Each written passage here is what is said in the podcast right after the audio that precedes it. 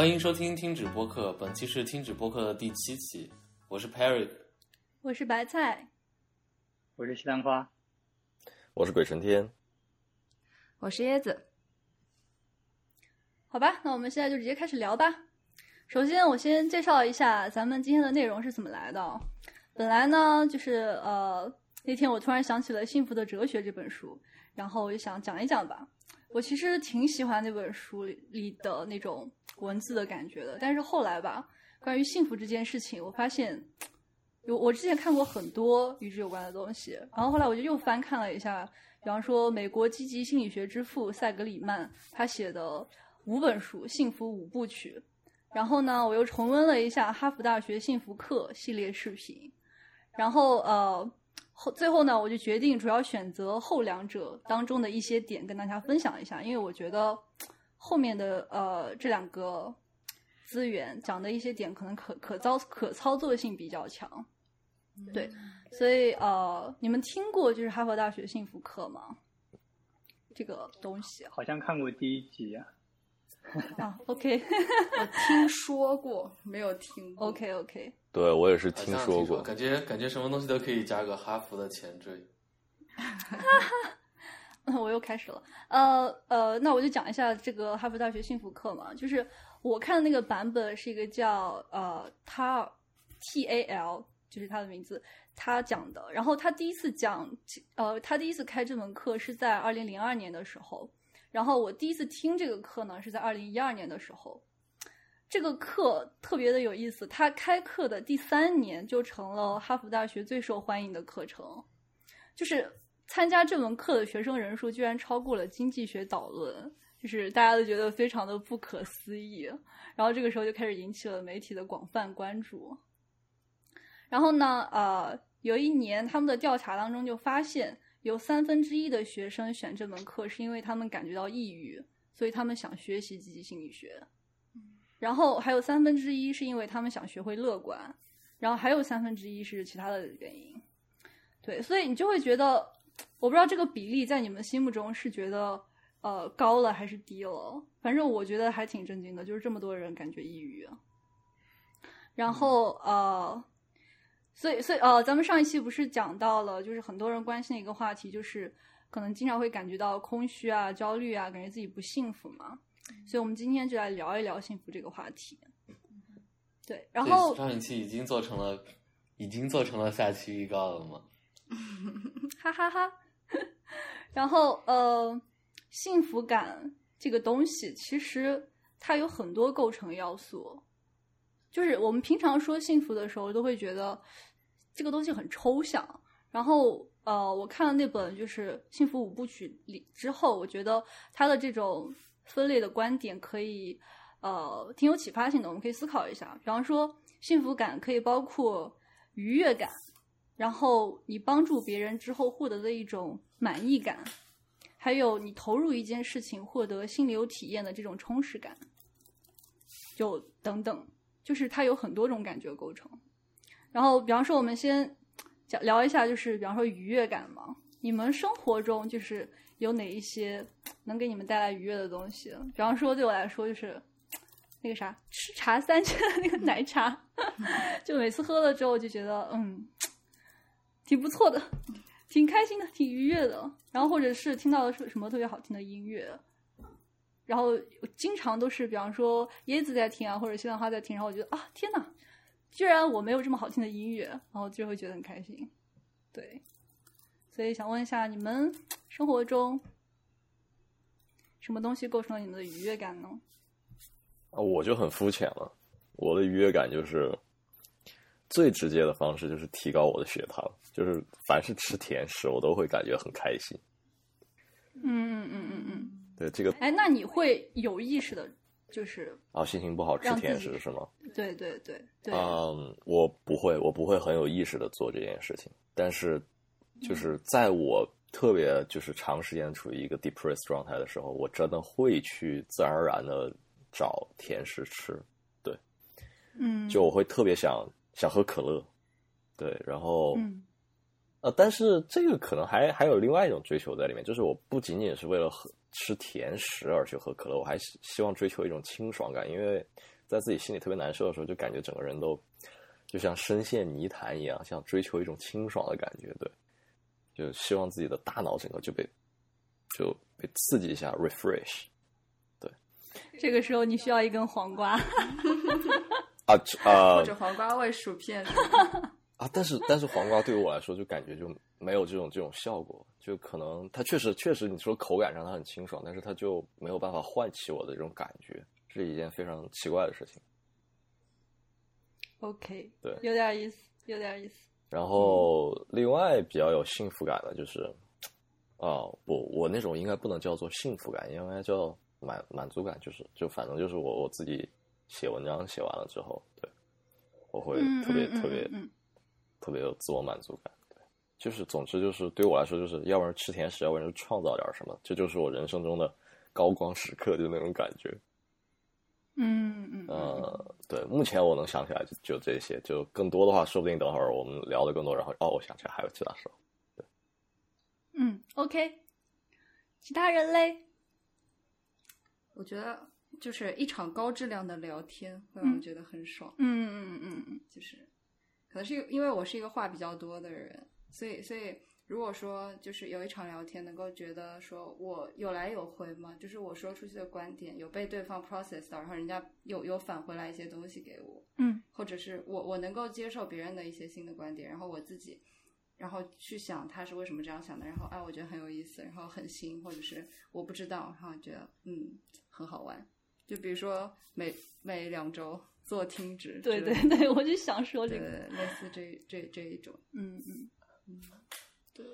而且我觉得你也是一个比较会吃的人，然后在吃的各种，嗯，为什么突然变成吃的问题？嗯，我还想躲开这个问题。啊 躲不开了，躲不开了，总是要吃东西的。哦，我我觉得就是甜食那个点其实很击中我，哦就是因为我从很小的时候，我妈对我的对我说的话就是心情不好你就去吃个冰淇淋，或者心情不好你就去吃个蛋糕，嗯就是在后来就是住校了以后嘛，因为因为因为他他没有办法直接就是给我吃了，所以他就会打电话的时候，他就会跟我说你要不去吃个蛋糕，你要不去吃个冰淇淋。就就后来就每当我心情不好的时候，这句话就会出现在我的脑子里。突然感觉好甜啊！哎呀，kind of sweet，right？对，就是这种感觉。嗯嗯嗯就是就是吃甜的会让我很快乐，有可能是因为我们家那边就是还是挺多甜甜的甜食的，所以对甜的接受度比较高，也有可能。嗯，对，而且椰子老师确实对于吃一些好吃的东西也比较有品味。嗯，哎，你们有想说的吗？我的愉悦感有点少，其实挺多的，我觉得你只是没有注意到。就是刚才他们说的，他们两个说的那种，我可能也或多或少有一点。但我想，刚刚刚才想了一下，我有一种比较特殊的，就是我我会非常享受，呃，就自己准备好的一些东西，比方说，啊、比方说我要看一个我喜欢的剧了，那我就会把一切东西都收拾好，把房间打扫干净什么什么的，然后我现在一切就绪，我开始看这个，我就觉得很爽。还有，如果要吃东西的话，我也是，我也是要把一些东西准备好。比方说，如果吃水果，我一定是要把就是水果的皮全部削好，然后就准备到就是我不需要再费任何的东西可以吃的这种状态，我才会觉得很爽。所以说我从来都不会在路上边走边吃，因为我觉得这是一种非享受状态。原来如此，我是有这种感觉。我到现在才知道。哦，等一下，西兰花老师这种这种感觉好像是一种仪式感需求啊，就是对啊，好。有可。能，我其实也都，我其实都不太理解自己为什么会有这种这种感觉。嗯，你感觉很高级，感觉很神秘。对，就是他做一件事情之前，你一定有一个就是前奏，然后进行一系列的事情之后，然后达到了一个 standard，在然后在在这之后，你才能够真正放松下来那种，就是就就真的很对像在对，我必须得把，对我必须得把这嗯。件事情让我很烦的那部分全部都弄好，然后我才能开始享受就是他让我不烦躁的部分，就是能真正让我享受的部分。这种这种所以你小这种时时刻对我来说是愉悦感。嗯，所以你小时候也是是是那种先把所有作业做完，然后再开始玩的那种假期假期王者啊我想问，我想问，我一般我一般都是不会做完就开始玩。啊，分事情，分事情，哦分事情。搜搞搜搞，嗯，安心了。哇，花青素加入了，欢迎欢迎。等一下啊花青素需要需要开一下它的录音。嗯，好，我们现在我们这一哎，期，等一下花老师开录音了吗？对你开录音嗯，了吗、有开有开。OK，好的。，nice。那我们这一期加入了一个新的成员，一位新的成员。自我介绍一下。嗯，大家好，我是花青素。OK，好，好的。然后我们刚才聊到，就是呃，就是在生活中有哪一些让你感到比较愉悦的小事。然后呃，现在还有 Peric 没有说，要不 Peric 先说一下，让给花青素一些思考的时间。啊，这个这个问题感觉我刚刚思考了一下，感觉就没有那么具体的事情，就是我我特别感觉特别会特别舒服的时候是发现了一个新的，就说要么是新的知识、新的领域，要么就是新的地方可以玩、新的东西可以吃，哦，就一定要有一个东西能带来新鲜感，然后就会觉得比较幸福。嗯。我得给我得给我得给我得给 Peric 老师补充一下，就是潘老师以前这个人呢，就是你发现他每次特别兴奋的时候，都是潘老师今天学了一个新知识，然后他觉得他搞懂了，然后他就变说我要争一把，对我要我要我要我要我要我要来整一把，对，然后潘老师整整个一天都会都会特别兴奋，然后就就跟你讲这件事情，然后如果你你还你还能耐心的听的话，潘老师会更高兴。嗯，对，就好好服，好像就是今天他就实现了自我价值。然后，潘老师的兴趣包括并并且不限于从物理学知识一直到如何选购洗衣机。嗯。我 去，还有装修房子，我突然觉得这这这个西兰花也有这方面吧，就是每次他学完了一个什么东西，觉得啊好爽好精妙，然后要给我讲，然后我就啊好吧听一下吧。如果我不听如果我不听他会失望，如果我听了他会很开心，就是这种。然后呃对，对对对，而而而然后我发现就是呃 Peric 刚才提到的那种，好像更接近于我待会儿可能想讲的一个东西，就是巅峰体验。这个我们可以待会儿再聊一下，顺着我们的大纲。哦，这这么容易就切入大纲了吗？待会儿多聊，待会儿还请您多聊一下。然后呃，我觉得就是那本书里面讲到一个东西比较有意思，就是我们这种我们刚才提到的一些愉悦感，包括吃一些甜食啊，然后嗯喝一杯奶茶，然后好听的音乐啊，各种东西，像这种愉愉悦感可能是比较短暂的，它可能只能持续一会儿。就包括西兰花老师刚才说的，就是准备好了之后可以享受一下，就是把麻烦的事情都解决掉了，然后可以好好享受这会儿时光的那种感觉，我觉得也是比较短暂的，不知道是不是？是哦，然后，但是呃，有在一件小事上帮助别人，像这种类型的事情，可能会给我们带来更持久的满意。你们你们可以想一下，然后边想我边读，就是这本书里面提到的一段话，就他说：“我班上的学生想知道做好事儿是否比找乐子更容易得到幸福感。这个找乐子指的是感官上的一种愉悦，就是我们刚才说的。然后激激烈辩论的结果是，每个人回家做个比较，在下堂课之前分别去做一件可以带来幸福感的事，还有一件好事，然后把这两件事写成报告交上来。这份作业竟然改变了他们对生命的态度。做一时感官愉悦的事儿，比如和朋友一起闲聊、看电影，或者是巧克力圣代，与做好事的感觉相比黯然失色。当我们很自然的去帮助别人的时候，一天都会过得很幸福。有一位大三的学生说：“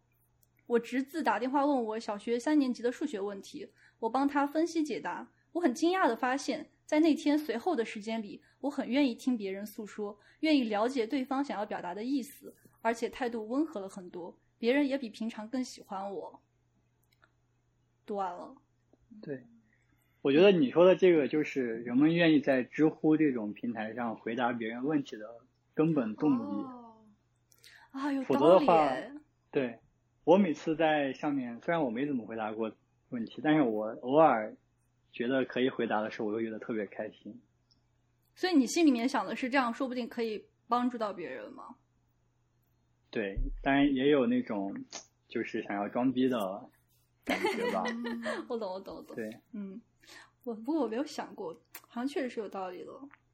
嗯，比方说，我做这期其实也有一点这种感觉，就是说不定可以对大家或者更多人产生一点好的影响。嗯但这种这种东西，我突然就觉得好像和和意义感很相关，哎，就是这种满意感，对自己的满意感，跟自己做了一件有意义的事情，这种东西蛮相干的。我觉得可能是就是自我价值的一种体现吧，嗯就是觉得自己很很有价值，然后产生的一种满足感。嗯。花青素有没有上上一次你为别人做一件小事儿是什么时候？就大概是帮其他的同学解决编程问题，就是一个也不是就是一个本科的小妹妹，她的就是问题特别简单，然后就就帮她解决了一下。嗯，哦，突然想起来，在 TA 的时候，就是确实也会有那种感觉。虽然虽然我编程也不咋地，但是能够帮助别人一点，就会觉得确实会有一种比较满意的感觉。嗯就我在考虑这个问题的时候，我会思考一下啊，当然有可能是因为我上期才才做完宗教相关的东西。就我总觉得这种行为其实跟就是 devotion 这个想法其实有点相关。嗯哼，嗯哼，就当你去帮助别人的时候，其实是在 sacrifice yourself，对吧？就是牺牲你自己的时间，或者是牺牲你自己的知识，然后你去帮助别人，然后嗯来获得一个，因为帮助别人的时候，你其实并不能确定你是否会回获得一个就是回报什么之类的，对吧？那你为什么愿愿意去做这件事情呢？就是因为你做这件事情之后，你自己会产生一种或或许是使命感，或许是成就感，对吧？的东西，嗯啊，当然也可以叫做呃存在感。然后这个东西让你愿意去维持这样一个正反馈。然后呃，如果如果你仔细思考的话，实际上你就是在向他人进行一个一个自我的奉献，对吧？然后这种奉献让让你感觉到自己神圣化了。有道理，就是你，而且你会很有你确认了自己存在感。对，然后你确认你自己是一个好人，就你自己确认自己是一个好人这个问题上，对于对于绝大多数人来说非常的重要。这我觉得这可能跟人的社会属性相关，就是说，嗯呃，你 match 了这个这个社会的基本的一些 manner，然后这是一个好人的基本的素质，然后这个时候你就觉得你特别的 fiting 这个这个社会，对吧？嗯，然后这个时候你就会有一种强烈的就是存在感，或者是呃神圣感，对。然后我觉得这种就是、就是一种 devotion 吧，因为你类比来讲的话，就是为什么教徒们愿意去为了一些宗教上信仰牺牲自己，就是因为他们觉得在他们做这件行为的时候，他们跟神发生了共鸣，对吧？他们达到了神的某些 standard，于是他们跟神更加的贴合了，他们觉得这个很重要。那同样的，我们去帮做好人好事的时候，去呃牺牲自己的一部分的时候，我们觉得这个是符合社会的基本的一些观点的，然后整个社会会对我有一个正确的好的印象，即使说有一部分人可能没有给我一个好的反馈，但我也非常确定这个社会会倡导这个东西的，对吧？那呃，换句话说，也就是说，这种感觉的产生是基于一个社会基本共识的啊，这就这就会非常有趣。为什么呢？就是说，如果一个社会基本共识倡导的事情不是我们目前所想的这些的话，它很有可能就我们现在可能说一些事情是就是是不好的，但是在某些特殊的社会情况下，这些这些事情是会被倡导的。嗯、比如说吧，就是呃呃啊，我不知道这该该不该讲，我突然冒出来这个想法，我先说了，我先了，说说说嗯，后期考虑说说简历，就是就是为什么红卫兵会举报他们的父母，嗯对吧？他们举报完了之后，他们感觉自己特别的光荣，大义灭亲，对大义灭亲，为了大义，他们给他们带来了一种一种一种虚幻的幸福感。嗯对，因为那个是那个时候这个社会倡导的一个价值，但这个价值在我们嗯现在是我们是认为极度不好的。现在我们如果谁举报自己的家人，我们就觉得非常有负罪感。但是你在那样一个环境下的时候，你就会觉得有幸福感，对，对吧？嗯，哦，你既然说到这个，感觉就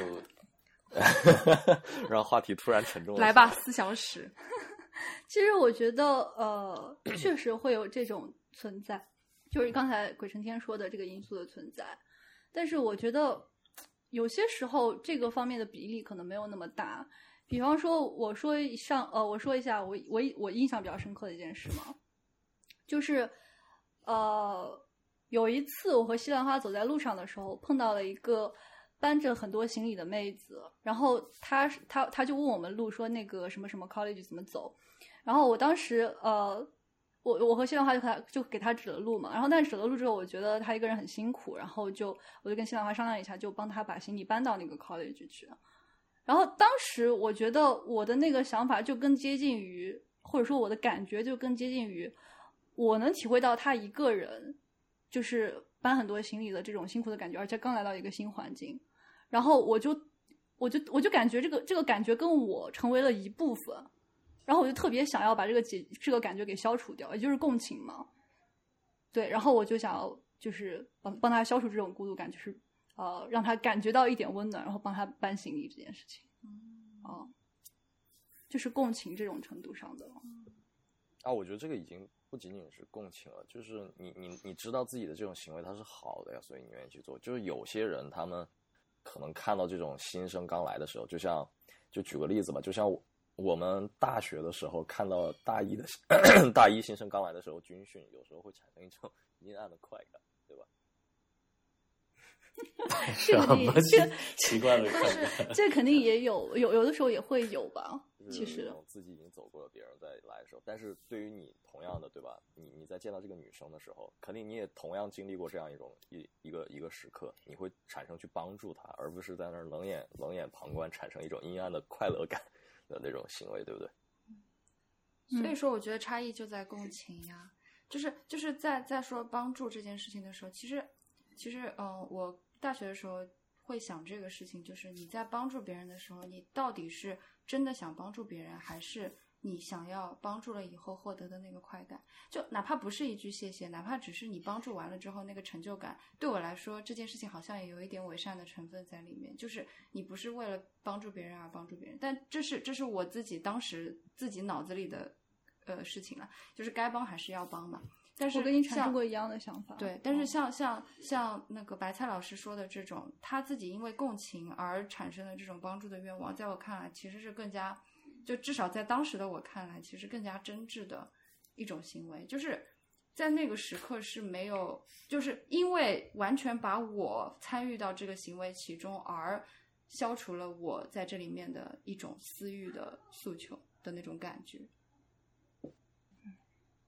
对对，这个这个确实是在那一刻就是很很纯纯净的，就是一种高尚的情节 情操发自内心的产生。对对对对，又又我我我就害怕用到高尚这个词，对，我也怕用到高尚。其实我我觉得得也不是说高尚吧，我觉得就是比较纯粹的一种感觉吧。对没有想很多，你也没有想就是你会付出什么。比方说我我没有想我当时在 devote，但是你就是不自觉的去做了这件事情，嗯，但是你反过去想的时候，你会很着迷这种感觉。对嗯，会着迷。对呃那然后之后的一段时间里，我之后那天之后的一段时间里，我确实也对自己感觉比较好。这样话说，就是我想补充一下这件事情，嗯就是当时帮帮助完这个女生的时候，我我的第一想法是，呃，这样的话白菜就有就可以交一个朋友了嘛。嗯，但是呢，哦后来什么什么都没有发生，然后这件事情就让我，呃，这件事情就让我，反正就是就是就是让我思考了一番，啊不是很而且而且而且后来后来实际上，啊、我们去餐厅吃饭的时候也至少有两次碰到过那个人，然然后我们其实都没有打过招呼，对吧？嗯所以说这就让我感感受到，就是白菜他帮别人没有没有任何的目的，就是这个就当时让我非常的感动。有对有点感动，对，因为因为因为我妈，你这么说，我我感动的要落泪了，我。啊嗯嗯对，其实其实我也怎么就没了？很欣赏我，其实我也很欣赏这个这个这个过程。我能不能给一个阴暗解释啊？我来，你说你说，鬼成天。我这人比较阴人暗，性阴暗面，就是我以前也研究过这个问题，因为我以前小的时候，就是经常会会对就是怎么说，就是状态不好的人产生一种特别强烈的那种共情，然后我就我就是在想，就是为什么会这个样子？然后那个时候我就得出了一个结论，就是我希望在我沦落到同样的境地的时候，有人来帮我，嗯，所以所以我才在这个时刻会那么共情他，并且想去帮助他。这个是这个有可能在潜意识里面有时候发生的，其实，但是我觉得对我来说更像是，因为我觉得我很多次经历过那个那个那个阶段，就是我我很多次都属于那种就是孤独，然后没有人来帮我的那种感觉中，所以我没有我可能没有想未来我就是会不会有人就是在我呃会不会有人就是像我现在这样帮助别人这样帮助我，但是我会觉得呃，但是我之后之前的那个经历就让我就是会去不自觉的共情他，对，嗯，就是就是那个时候，我觉得好像我救赎了他，就是救赎了过去的我，哦是那种感觉。哦哦，也所以其实并不会考虑，就是说深层深层次的动因，是因为你希望以后自己在同样遇到这个问题的时候，也能帮助你，嗯就，并没有这样一个想法，是吧？对，甚至我有的时候不敢期望这个东西，即使在理性上，我也不敢期望。对，哎，这那么一想，那你社会真不好。看待感觉感觉被人性的光辉照射了一下，鬼老师。对，是的，是的。那你怎么看待我也我也有像那种沿街祈祷的人，就是你给他捐钱或者啥的？这个问题就比较复杂了，我觉得。对，这就是一个比较复杂的问题，因为嗯这个有各种事情没法各样的事情情。发生过，对。嗯就他本哎，我觉得他可能一开始是可以共情的，然后后来发生了一些事情，导导导致我们很难共情了。是，的，是嗯的，有可能是这样。嗯嗯嗯，我觉得那个问题其实又可以聊一期，我觉得属于社会问题的，就是一个方面。对，嗯那就比如说，你知道，就就算你知道他是就是产业化或者诈骗的话，你还会捐，还会给他捐钱吗？啊，又是这个问题。不会，一就一般来讲不会嘛，但是啊、像我的话就会产生一种补偿效应，就是我可能就会跑去那种救助穷人的基金会捐钱。哦，对，就我可能心里暗暗的希望通过某种系统性方式来解决。对，因为我自己个人是没有能力鉴别的。我可能跟你差不多，就是我我现在我现在更加，我可能不会去给乞丐给钱，但是我会我会给一些我觉得比较有意义的项目或者什么来，就是捐钱。比方说我我上上周就是参加了翻转电台的直播之后，就是我发现他结束之后会让捐钱，然后就给他捐了捐了一些，因为我觉得他是对这个社会是有意义的。嗯嗯对我可能不太会去，对，嗯嗯，不错，不错。挺好的，这确实是一种方式。因为我刚才刚好也想问，就是你们有没有想到，就是因为我刚才说的那种我自己的经历是，呃，怎么说呢，是很偶尔可以发生的事情。那我们有没有可能就是主动的，就是比方说每周一次，或者是呃，甚至每天，或者是每个一个月一次，主动的去做一些呃这种帮助别人的事情？就每年一次的维基百科捐钱，哈 可以，或者是你们还能想到什么助人的方式，就是可以主动。没有了。我好像我好像不会刻意去做这些事情，就对想到了才会。嗯，对，所以我想问一下，嗯就说实话，但其实你在，就是你在像知乎或者像那个 Star Exchange 这种网站上回答问题，也算就是一种帮助别人的方式。嗯是。嗯对而且而且顺着我刚才就是我我之前想的那个想法想嘛，就是如果说是有意识的去做这个，就为了帮助人而帮助人，对我来说就是失去了它本来的意义。就是我想做的事情是我理解对方想要的东西是什么，以及我觉得我可以做到这件事情，那我就去做，我就不会去想帮助这个想法。嗯，但是不不矛盾，你还是可以主动想。就但但我不会去主动想，就这件事情对我来说，我也不会，就就比如说，嗯，最早最早，我去想这个事情的时候，最早的时候是，嗯，一篇推送吧，就是我的一个学长，当时他写的，他他管那那篇文章叫做“毒鸡汤”，然后就是说，嗯，言下之意是想教大家一些做人的道理，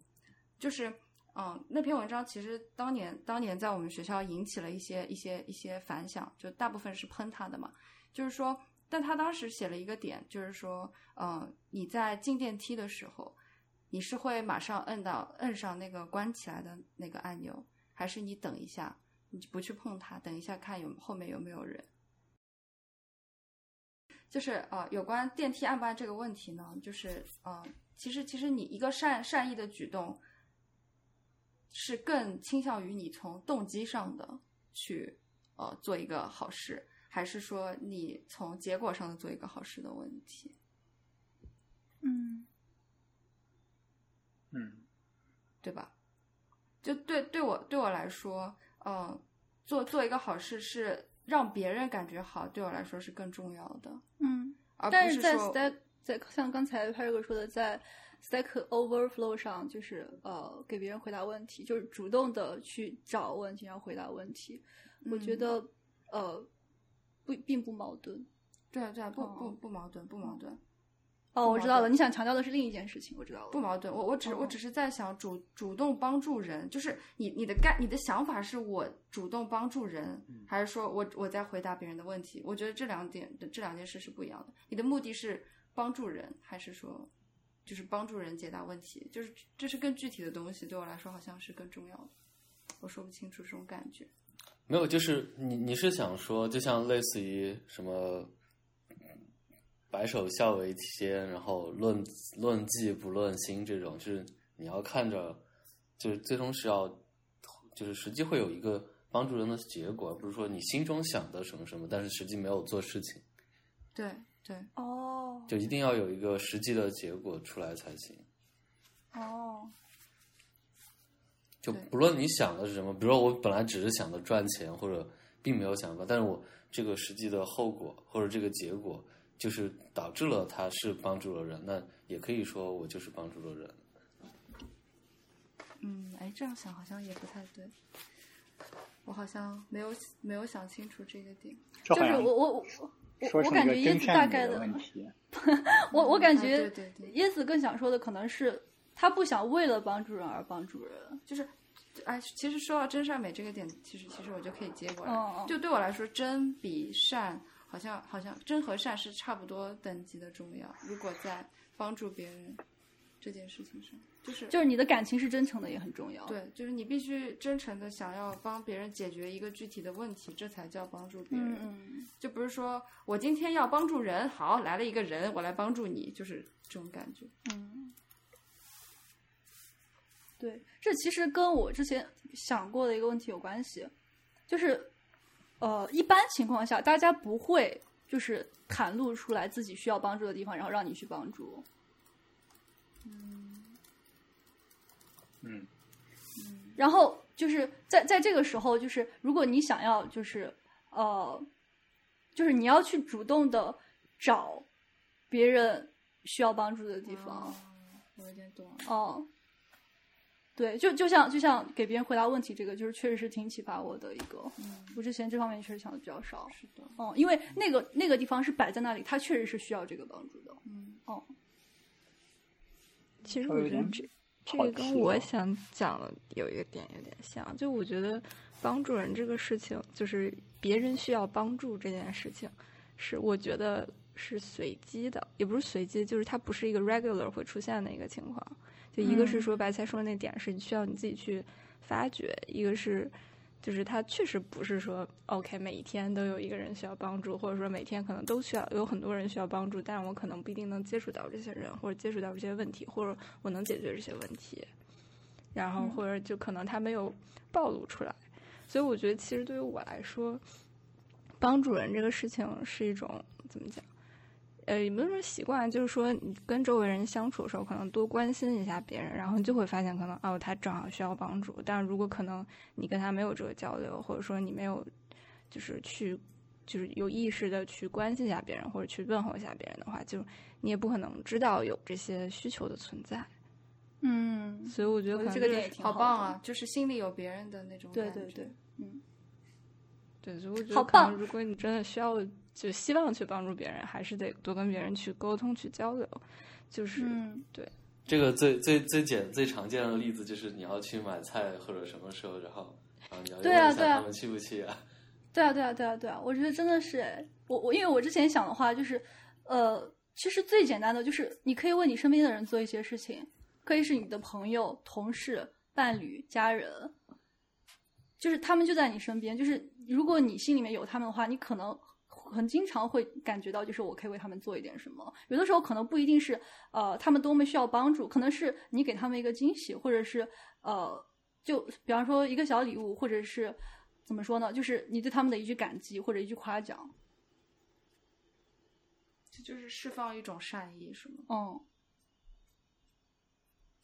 对，有时候可能你觉得不是必须的，但可能对于对方来讲，这就很重要，就可能就无意识的或者有意识的帮助到了他。嗯，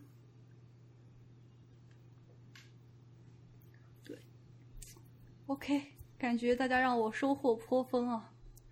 啊，然后那我接着讲下一个话题了。你们有还有想想说的吗？关于这个？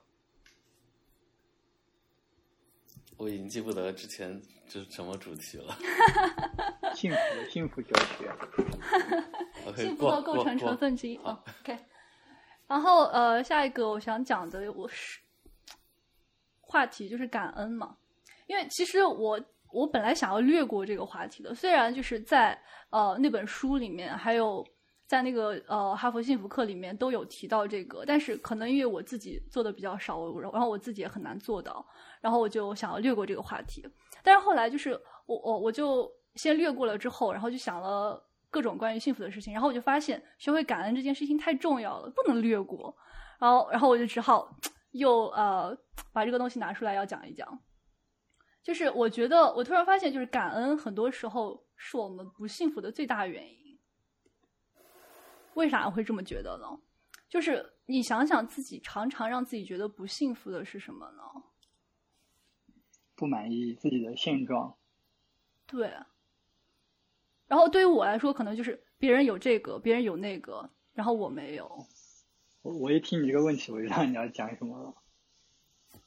哦，就我我我我我这后来我我真的想了一下，就是常常让我不幸福的就是这个东西，所以我不能不讲。对，然后产生这种想法之后，就是要么我就是呃怨天尤人，觉得自己好不幸啊，然后要么就是觉得哎我不够努力，要么就是觉得我能力不行，然后接着接下来下一句话就是我好失败。这种就是因为就是总是人总是关注自己还没有的东西，还没有去关注自己有的东西。对，这个说起来是这样，我们把它说的更更更更多一点，更具体一点。比方说，也不是更具体嘛，就多说一点。然后带着这种就是比较焦虑的这种这种心情，还有这种比较消极的心态，然后我就会更不想做事情。然后即使有的时候不得不逼自己去做一些事情，也总是带着一种焦虑，然后不能投入的那种感觉。然后不做事情的话啊，那自然就没有什么进步；不投入也不会有什么太大的进步，然后就越来越觉得自己是个 loser。然后我就就是准备这期的时候，我就开始想，哦，那确实是，就是如果不停的和呃拥有我没有的东西的人比较，只会让我陷入一种无底的深渊。就是其实，就是呃，怎么说呢？我已我其实是拥有很多东西的，但是我的注意力不在上面，我没有看到。就是而且而且就是呃，为什么我们很容易停在这种状态？可能不止我一个人，就是因为就是一直停留在那种自怨自艾的那种状态下，真的很容易。就是你顺着自己的惯性，就会到那个自怨自艾的状态里面去，然后对吧？但如果你想要看到你拥有的东西的话，你需要去思考、去回想、去品味。然后我就试着，我就试着从自己平凡的一天，就是开始去想，就是我有哪些就是值得感恩的事情嘛。就是比方说，我从床上醒过来，就说明我不是露宿街头。然后我在睡 睡眼惺忪的状态下，还有心情刷牙，说明不用担心窗外随时响起枪声。然后看到有的时候爸妈发的消息很无聊，但是说明他们还没有病重到要随时离我而去。然后我可以尽情的呼吸着空气，爱呼吸多少就呼吸多少，没有人可以管我。甚至我还可以跑个步，大汗淋漓、气喘吁吁的。然后我给我我拿起手机给朋友发一条消息，然后他回他会回复我，说明什么？他在他很有限的人生和精力里面，愿意对我付出精力。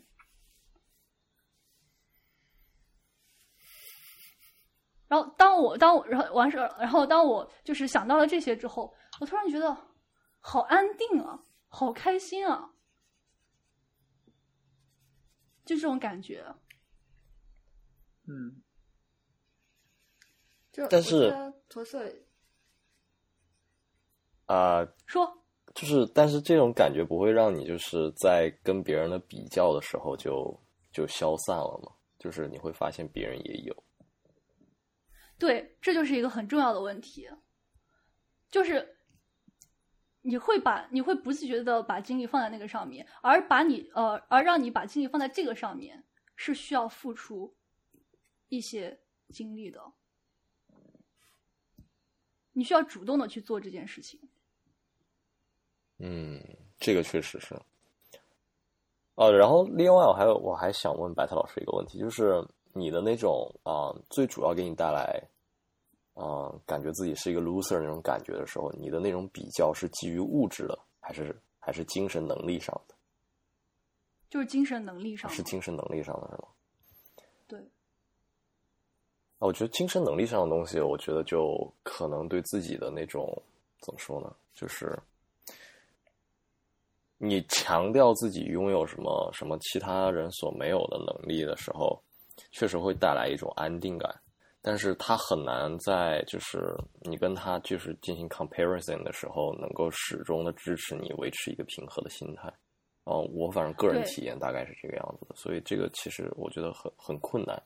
而且你很难说你试过，啊，我试过，呃，也不说也不说叫主动试过吧，就是有有想过这个问题，但是有一个，嗯，而且有一个非常非常麻烦点是什么？是是你没办法感激自己拥有这些东西，就是你会觉得这这这个这个东西是我是我本人的就是能力的一部分，然后嗯。你你会把这种就是强调自己拥有什么东西的呃这种行为吧，叫做一种或者说是重建自己的自信，对，嗯，很好，我觉得很好。你提出了一个很关键的问题，就是我也有想过，就是我我我今天讲的所有的东西都不会给你根本的解决问题，不会根本的解决你的所有的焦虑。但是这里面的所有这些这些这些，我今天提到的这些东西，是说让你能够在平常的生活中维持一个比较良好的状态。哦，你的焦虑依然会有，但是你可能就会学会一些方法去引导自己，就是这种意思，是吧？对，对对对就是所以说我我在研究我我在可以说是是研究了一个一下这个小课题了。就是我在研究这个小课题的时候，我觉得呃，我确实发现就是为什么为什么幸福很难，就是确实是因为有的时候你要得到这个东西，你是要主动付出一些精力的，你是不能顺从你的一些惯性的。对对，这个确实是，而且你可能要跳脱出一个就是 common sense，你才能够去建立这样一个东西。就是你必须把自己放得更低一些，就像就像就像我们现在都就是绝大多数人或我们的学历或者都已经算是很不错了，对吧？但是嗯但是我们依然觉得自己啊好垃圾啊，对吧？嗯而而你去看一下统计系统计数据里面，你会发现中国本科率还不足百分之五，嗯对吧？但是嗯就是这种想法，某些时候确实可以给你一种 relief，就是你感觉你至少是那百分百分之五的人，或者说其实比那更稀少，对吧？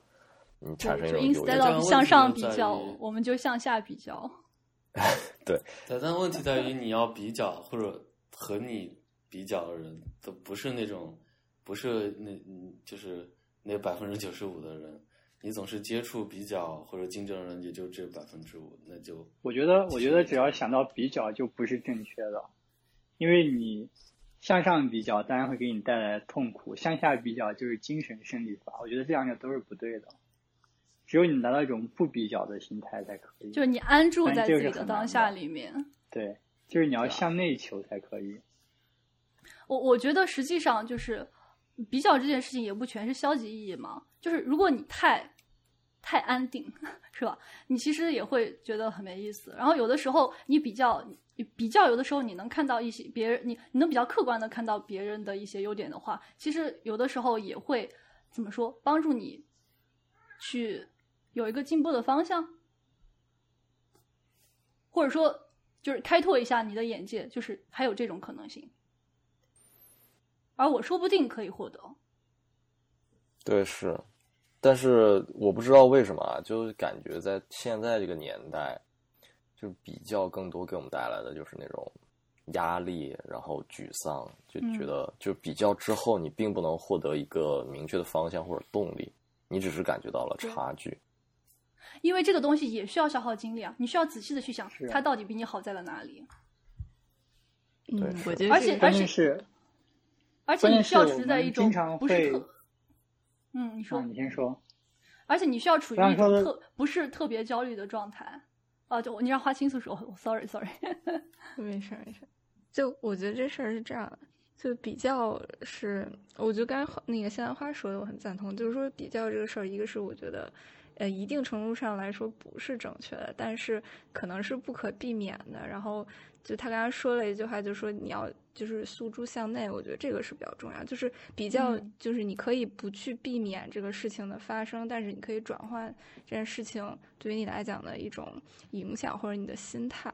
就是。嗯就是我觉得需要，就是应该是怎么讲，就是以一种开放的心态去，呃，去进行这件事情。因为我也有过一段时间就觉得啊，什么就觉得很不公平啊，或者什么别人都有，为什么我没有，或者怎么怎么着。但是后来就觉得，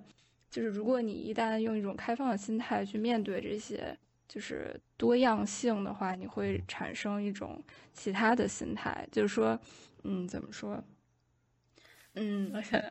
就是说，呃，有句话就说什么，就是呃，你改变你能改变的，接受你不能改变的，然后并且能够去区分这两者的区别嘛。就说你在跟别人比较的时候，其实我觉得就是你这个思考过程，并不是把重点放在说啊为什么别人都有我没有，或者说为什么啊你们都没有这个只有我有，而是把它放在就是说我跟别人比较的意义在于我知道这个世界还有什么其他的不一样的地方，然后我到底想往哪方面去努力，然后但是这个努力的过程中，就是有哪些是我能达到的，有哪些是我不能达到的。如果不能达到，我能不能接受？如果能达到，我应该怎么样去达啊到？我觉得这样可能就会哦心态好很多。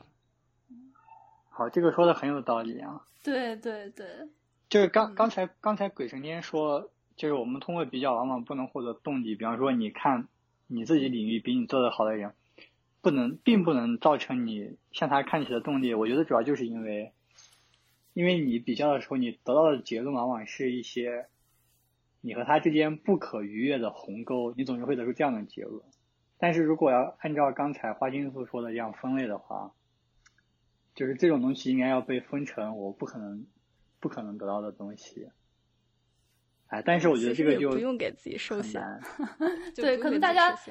对对对，其实我觉得花青素刚才说的那个心态真的特别好。然后你们也就是不知道大家发现没有，就是确实他刚才说的这个心态也不是那种就是自然而然很容易产生的，就是有的时候需要我们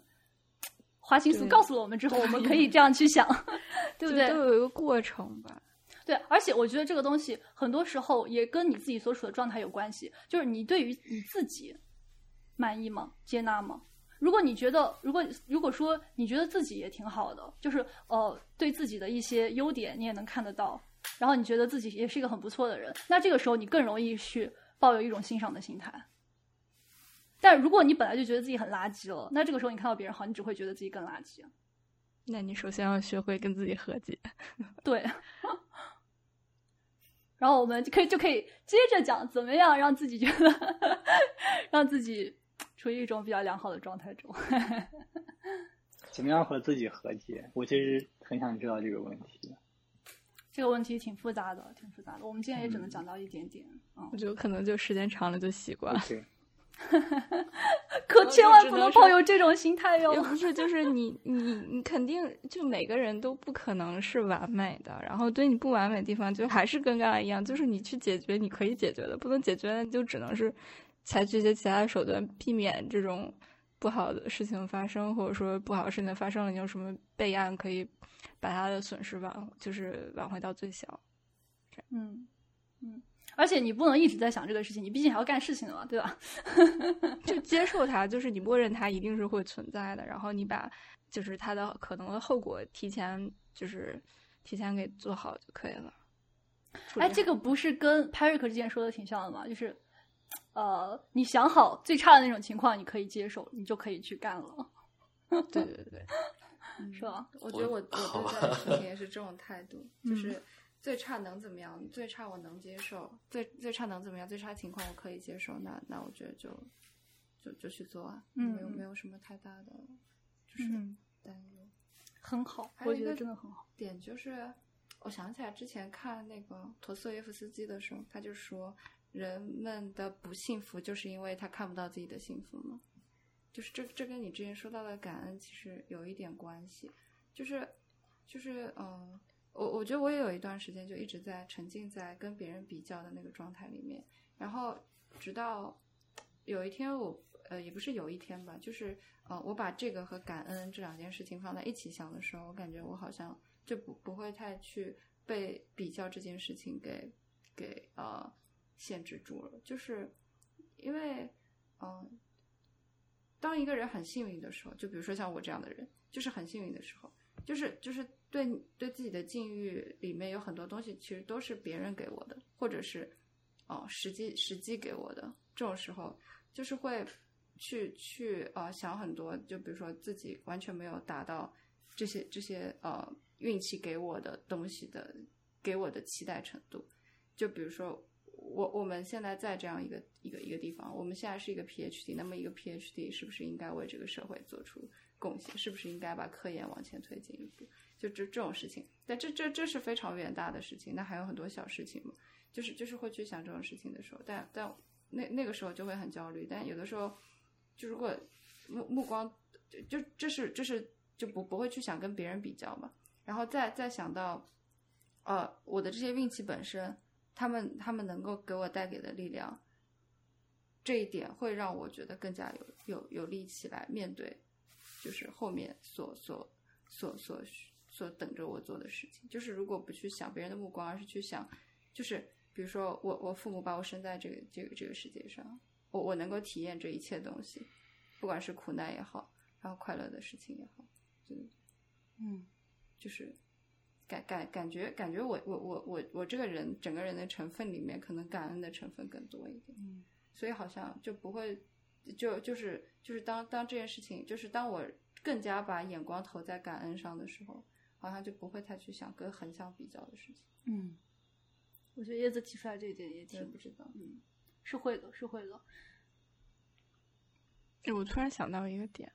就是就还是关于比较这一点。就我觉得嗯比较可能是就是中国 人比较习惯性的一个思维，就可能受什么父辈或社会的影响。但实际上，我觉得其实很多很多很多事情都是完全不可比较的。你既然能够比较，你一定是把它量化成了一个比较相对单一的维度，或至少说有几个单一的维度。但实际上就根本就是不能比的，我觉得。就大家都不在一个赛道，然后我觉得还有一个比较好的方式，就是缓解这种比较给你带来的这种焦虑感的话，我觉得是，就你去想一下，比如说如果有一个人你特别特别羡慕或者特别特别嫉妒，然后你去想，如果你真的完完全全变成他了，你会愿意吗？就我觉得这对我来说还是比较有效。就我觉得我想一想，我觉得我不愿意，我还是就算我自己这么不好，我还愿意做我自己。我觉得一定程度上可以缓解这种就是不适感。嗯，好像有道理。好有意思啊。嗯，是的，哎，说到就关于中国人喜欢比较这个问题，不知道你们有没有这种体会啊？就是至少我个人在国内的时候，我我会陷于一种就是语境里面，就觉得怎么说，就是我要达成一个大家所认知的那种好，然后我要在尽量年轻的时候尽早的去毕业，去干各种事情，就总之就特别特别的着急。对，就是你觉得好像哎呀，就一步错步步错，这辈子就完了，就就这种感觉。然后等到我来美国之后，然后整个人的想法就变了，就是我会觉得，我甚至甚至在我四十岁的时候，我决定我决定回去读 PhD，我觉得没有什么问题。就我那种时候，我就或者说那个时候，我想再读一个一个什么什么其他学科，我也觉得没有问题。对，因为我看到别人会有这样做的，对不对？我觉得那既然他们有这样做，我也可以这样做。但是在国内就不会有这样的情况。对，就就是标准的单一性和多样化。对，就是国内有一个问题，就是怎么说，就是大家不衡量个体。对啊，它就是它是一个 common 的，就是一个一个标准，然后它要套在每个人身上，它不会去称赞你跟别人就是不一样的地方。然后你跟朋友之间的交流的时候，大多数也会落于这种语境，就是什么，他高看你一眼，并不是因为啊、呃因为你这个人或者有些某些特质，他一定是因为你的一个社会地位更高一点，然后他更高看你你的。CV 上写的东西，对对对，嗯没错，他就是你可以把这种叫做非常现实，但是这个其实我觉得就非常限制了一个人的多样性，因为就是他把成功限制在了一个非常狭窄的地方，而且他会要求你，嗯，不停的朝朝他所要求的那种成功去努力，你没有办法真正去干自己想干的事情，而且，嗯，在这样一种一种语境下，实际上你就压力非常非常大，你没有办法获得一个平静的那种幸福，你就只能当一个特别功利主义的人。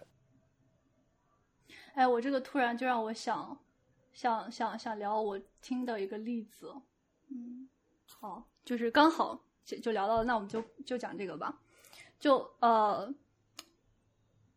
前一段时间我听了，也不是前一段时间吧，我听了好几次了。其实这个播客我也推荐过很多个人，就是这个播客叫呃叫 Steve 说，然后他的第六十六期就是讲了两呃，其中提到了很多个职业咨询的案例，然后这里有我挑两个，就是第一个职业案例哦，我先说一下什么是职业职业咨询，就是呃对于自己的职业规划有一些困惑的人，就是找咨询师聊一聊，然后这个有困惑的人叫我们称他为来访者，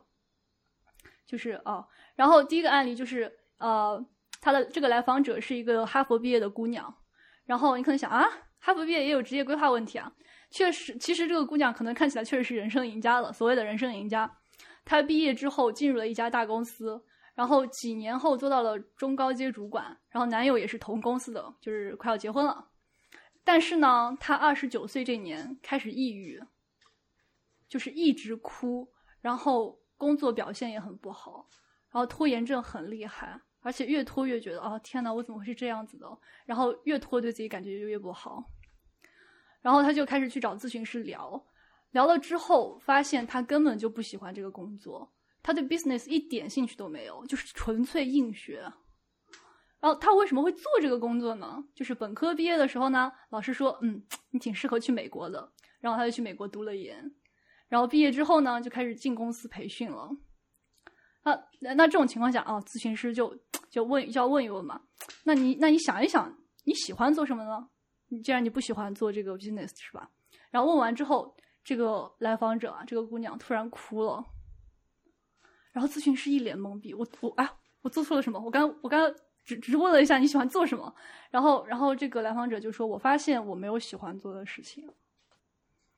然后咨询师就觉得不太可能吧？那那那你下了班之后都做什么呢？然后他说我下了班之后就读英文，因为我觉得自己英文特别差，一听就是我我就是不会讲英文的人。然后你想，然后然后呃，咨询师就心想，我、靠，你一个托福一百一十级的人，你跟我说你的英文差，然后就咨询师在心里默默翻白眼，你知道吗？然后聊着聊着就发现，就是呃。这个妹子最开，这个姑娘最开心的事情是本科的时候有一次给她的老师当助教，去教学弟学妹，就在这个时候她特别有价值感。然后其他的时候她好像就是没有什么喜欢的事情。然后呢，就是经过了一番咨询之后，她觉得自己的教育方面学的不够好，然后就去呃就留职停薪去读了教育方面的学位。后来呢，他就也比较幸运吧，就在他原来那个企业内部做了教教育培训的工作。然后就不是不是他之前做的那种，就是企业里比较重视的单位嘛。然后工资也不如以前，但是他就做的很开心。嗯，对，就是咨询，就是咨询师聊，就是在那期节目里面聊的时候就提到，就是其实这种情况在国内挺多的，就是啊，身边的人都觉得你好棒啊，好羡慕，然后爸妈也觉得你很棒，然后就很容易习惯性的把自己当做一个工具人。就我就是为了做，我就是要做这些事情的，我就是要满足这种，然后一直自我麻痹，就一直都不管不管自己的感受，就是好像我们有一种氛围，就是一个人喜欢什么是一是一直都是一个可以被忽略的问题。然后，但是就是像像就像这个例子里面一样，就是到这种到了一定程度，往往会崩掉。其实我自己也是有这么一个类似的阶段，就是有一段时间真的是觉得自己。到底是怎么活了这么多年？然后就觉得很抑郁。是不是因为之前摄入的知识也好，然后那些体系、规定、规则也好，其实并不是你喜欢的东西。然后那些东西太多了，反而在你体系里面就引起的排异反应，如果突然产生的话，就会更加更加痛苦。嗯。而且到了一定程度，你你你感觉很不开心，你你不得不去想，那我以后怎么样可以开心起来？然后你就发现，天哪，我居然找不到一个方法。嗯，哦，我觉得这种现象还挺常见的，可能根本原因还是因为中国现在社会不是特别尊重多样性或者个性的发展，就还是比较注重单一的评价标准，所有人都觉得啊这样就是好的，就只有一个单一的好，没有。就是多样性的好，他不会说引导说你你自己是什么样子，你自己适合什么，你自己喜欢什么。嗯，就对我觉得可能西方社会就会稍微好一点。对，我觉得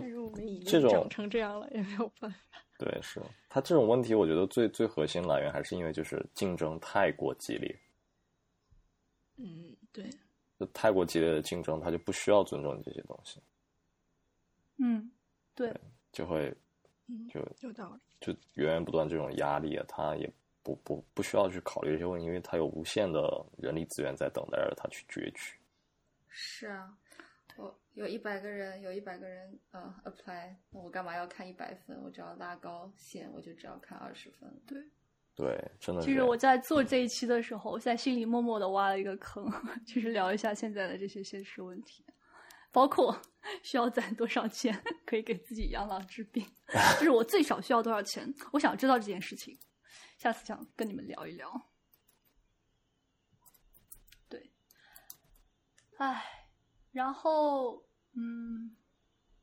你们有什么？哦，你这样的话，就突然想到，就是我前两天看到一个，就是不是 B 站 B 站不是出了一个视频，就是后浪嘛，然后嗯。然后就是，然后有一个日本版的后浪视频，他是讲，他是讲人生不是一场马拉松，它可以是任何东西。怎么说呢？你们都看了吗？没有，没有我我我就是我就是才才想起了这个东西。我没有我没有看那个日本的，但是我看了 B 站的那个。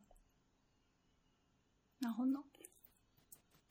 哦，就是啊，然后就没然后了，就这就是，就他只是想强调一下多样性的这个啊，对，有道理，其实真的有道理。好，那那我就顺便再讲再讲一下，就是另一个案例吧。这个案例比较短，就是就是尝试的重要性，啊、探索自己和尝试的重要性，就是因为我自己也有这个阶段嘛。然后我觉得度过了这个阶段之后，我慢慢的发现，就是原来人生还是还有挺多种可能性的。就是呃，说一下这个这个第二个案例，就是有这个男生呢，也是找咨询师咨询啊，他三十二岁，然后娃刚出生，然后在国企里嘛，呃，他呢就是有一个梦想，是他想当船长。然后这段时间他想的特别痛苦，就是他真的很想去跑船当船长。然后你想，就是他这种想法出来了，对，娃刚出生，有老婆，然后家人家人就一致反对嘛，就是为什么想？然后咨咨询师就问你为什么想当船长呢？他说小时候看电影觉得很帅，就是，但是呢，这个这个男生他是读会计嘛，就感觉哎，好像当船长什么的不太现实。然后咨询师就呃，就跟咨询师聊着聊着之后，他呃就是产生了一个想法，就是那不如先加入呃游艇俱乐部去试一下。然后这个俱乐部也不是我们想象的那种，就不是那种很贵的。然后还钓还加入了钓鱼社群，然后有事儿没事儿就经常和大家一起呃在海上钓钓鱼啊。然后他就发现一件事情，就是他开中小型的游艇会晕船。就是就是他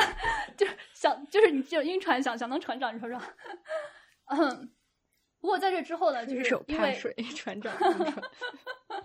然后他不过从这之后呢，他就开始就是因为开始加入一些社团、一些呃俱乐部啊、呃社群之类的了，他就开始参加一些户外活活动，然后呃就包括就包括呃就是俱乐部啊这种，然后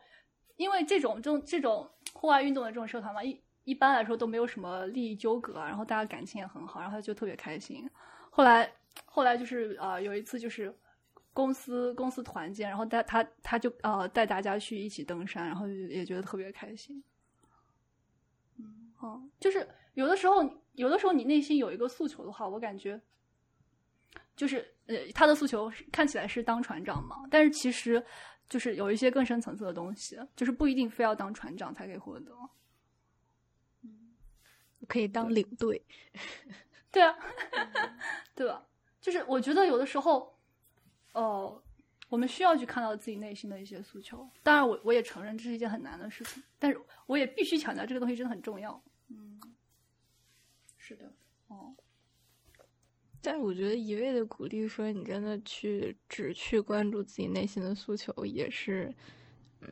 一定程度上没有办法特别合理的，因为可能有的人在自我意识、自我意识觉醒的时候，已经人生进入了一个相对固定的轨道，然后你再让他这个时候抛弃现在所有的一切，再去追求自己真正所想的，其实就是成本太高了。对还有一种办法就是说，嗯，可以从双轨转职，对，一个双轨转职，一个是说你尽量从现在的，呃，现现在的这个轨道中找到你自己比较看重的那个点，然后就是一个是走下去，就看能不能接受，或者说是双轨转职。对，嗯嗯嗯，对对对，就是其实你们刚刚说的什么？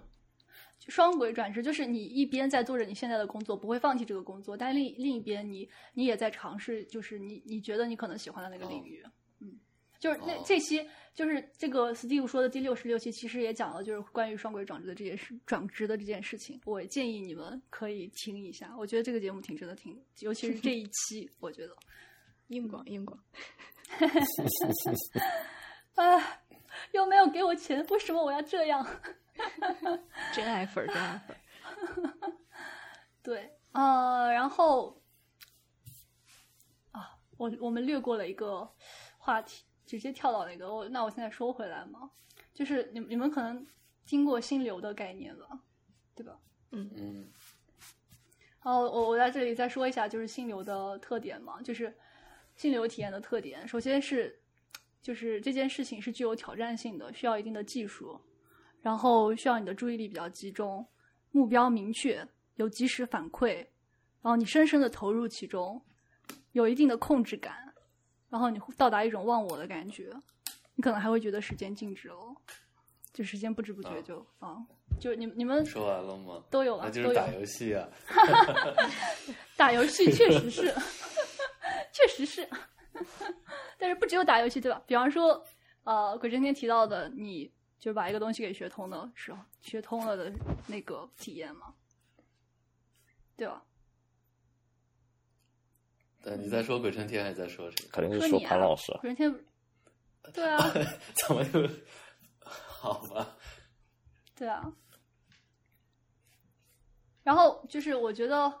我我对于心流这个东西是怎么看的呢？就是我首先觉得它跟无聊是一个相对的概念，就是我觉得人真的很怕无聊，就注意力无处安放是一件特别可怕的事情。比方说之前就是我在一个 YouTube channel 叫 Vsauce，不知道你们看过没有？然后我在 Vsauce 看过一期视频，就是他把一个人放在一个房间里面，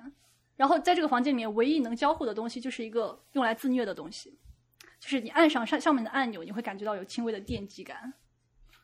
然后结果多数人都会时不时的去虐待自己一下，哦，就是可能真的是没有任何自己的那种无聊感，太难受了吧。然后还有另一个实验也是特别有意思，就是你把呃把一个人关进一个屋子里面，没有手机，没有书，没有笔，只有吃的、喝的和马桶，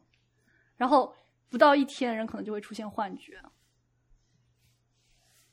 然后心流是啥呢？这个这个就我觉得，我觉得就是普通人和那些修行的人的区别，就是修行人他会去求诸求诸自身的内心的世界，然后他就就不需要有外部的外部的东西来来分散注意力了，他注意力可以直接关注到自身。他们还请了一个就是做冥想特别牛逼的人，然后那个人也是很快就不行了。好吧，没有，但是我他他那个不一定关键是你关在屋子里面没有时间，没有没有阳光，就没有昼夜的变化，这个是、嗯这个也这个也是一个非常要关键点命的。对，对，如果说你是有窗子有有时间，可能是可以的。嗯，对于那个冥想的人，对，所以这也是我对这个实验有点、有点、有点意见的地方啊。对，然后呃，然后我们说回来，就是所谓的心流是什么呢？我觉得很简单，就是这件事情，你要高度的集中你的注意力啊，你好好的安放好了你的注意力在这个东西里面，然后你的能力呢又刚好能搞定，这个时候你就不无聊又有控制感。我觉得这么回事。比方说写作的时候，我就就就就要边联想自己头脑里的知识，对吧？这个东西就要占用你的一部分认知资源，然后你还要一边组织语言，对吧？写程序也是差也是差不多这种感觉。对，没错没错然。后就是大脑处于高度的有序状态。对，而且那个时候真对真的那个控制感特别重要，就就是就像就我我昨天有有讲跟你们聊说，就是写作写到一半就感觉自己在弹琴一样。啊，我觉得就是、哦其实就是心流的一个表现，就是你有一种高度的控制感，并且知道自己下一步要干什么，就所有东西都是确定的，而且你非常 focus on 这件事情。嗯，看来鬼春天这种感受感受了很多，而且我觉得说不定你你你已经是接近巅峰体验了吧？就是就巅峰体验，你们可能也听过。啊我还说一下，就是哦，我觉得就是巅峰体验跟心流体验相比的话，就是心流体验是强调这个是强这个事情的挑战度和你能力的那种匹配感。然后巅峰体验，我觉得它还包含一种很强烈的主观感受，就是比如说，呃，鬼神天刚才说的那种，就是你不仅你当时是彻底投入其中，而且在在之后，或者是或者是在当中，你可能也会渐渐的出现一种我很牛逼啊，对，这种感觉，对吧？对，会，就是我觉得这个东西真的，对，真真的真的会出现这种感觉，就是尤其是在我写作的时候，写作或者写写程序的时候，我就写完了之后，也或许不是写完了，就是我当时还在写的时候，我就会产生一种我自己特别牛逼的感受，就觉得自己掌握了一切，就是嗯。I'm my own god，就那种感觉。然后再加上啊、呃我一般都有在晚上干这种事情，就是整个人就只有只有这个写字台上这台电脑以及我自己，然后漂浮在黑暗之中，对吧？你觉得这就是全世界，然后这个时候全世界就在就在你的指尖，那时候觉得自己哇特别的牛逼，特别的厉害。然后另外还有过一段时间，我有一个特别，我我我那个时候认为这是一种中二的表现，但现在看起来似似乎也是一种啊、刻意制造的这个呃心流体验或者什么，就是我有我有时候，比如说高中时期，尤其是高中时期，大学已经开始没有这种这种现象，就是我起床早上起床，我就我有一种冥冥之中觉得自己今天有点牛逼的感觉。当然，那个那个是怎么开始的，我不好解释。但是就是冥冥之中有这样一种感觉，感觉自己状态特别好。然后这一天我就至少在路上我就不想屌任何人，就是我不想理任何人，不想跟任何人说话。然后走我好像有点知道那个感觉，就是走自己的路，觉得自己可以做任何事情。对对对对，觉觉得自己自己特别的特别的厉害，走自己的路，然后也不想也不想理任何人，觉得跟任何人讲话，这个时候我就会泄了这口气，然后然后直到我走入教室，拿起笔开始开始写东西，这个时候就感觉一气呵成，感觉自己至少至少在这两个小时里面，自己就是完美的。嗯，哇哦，那个时候就觉得其他人都是庸俗的大众，我今天特别不一样，我我是一个更 hyper 的人。然后你拿起了笔写作业，呃，对，但是是写作业，但不一样，就是我我但你感觉我好像说主观体验就是那个样子。对，就是就是我我哦感觉我的视角跟他们不一样，就是我我跟他们就不一样，我我更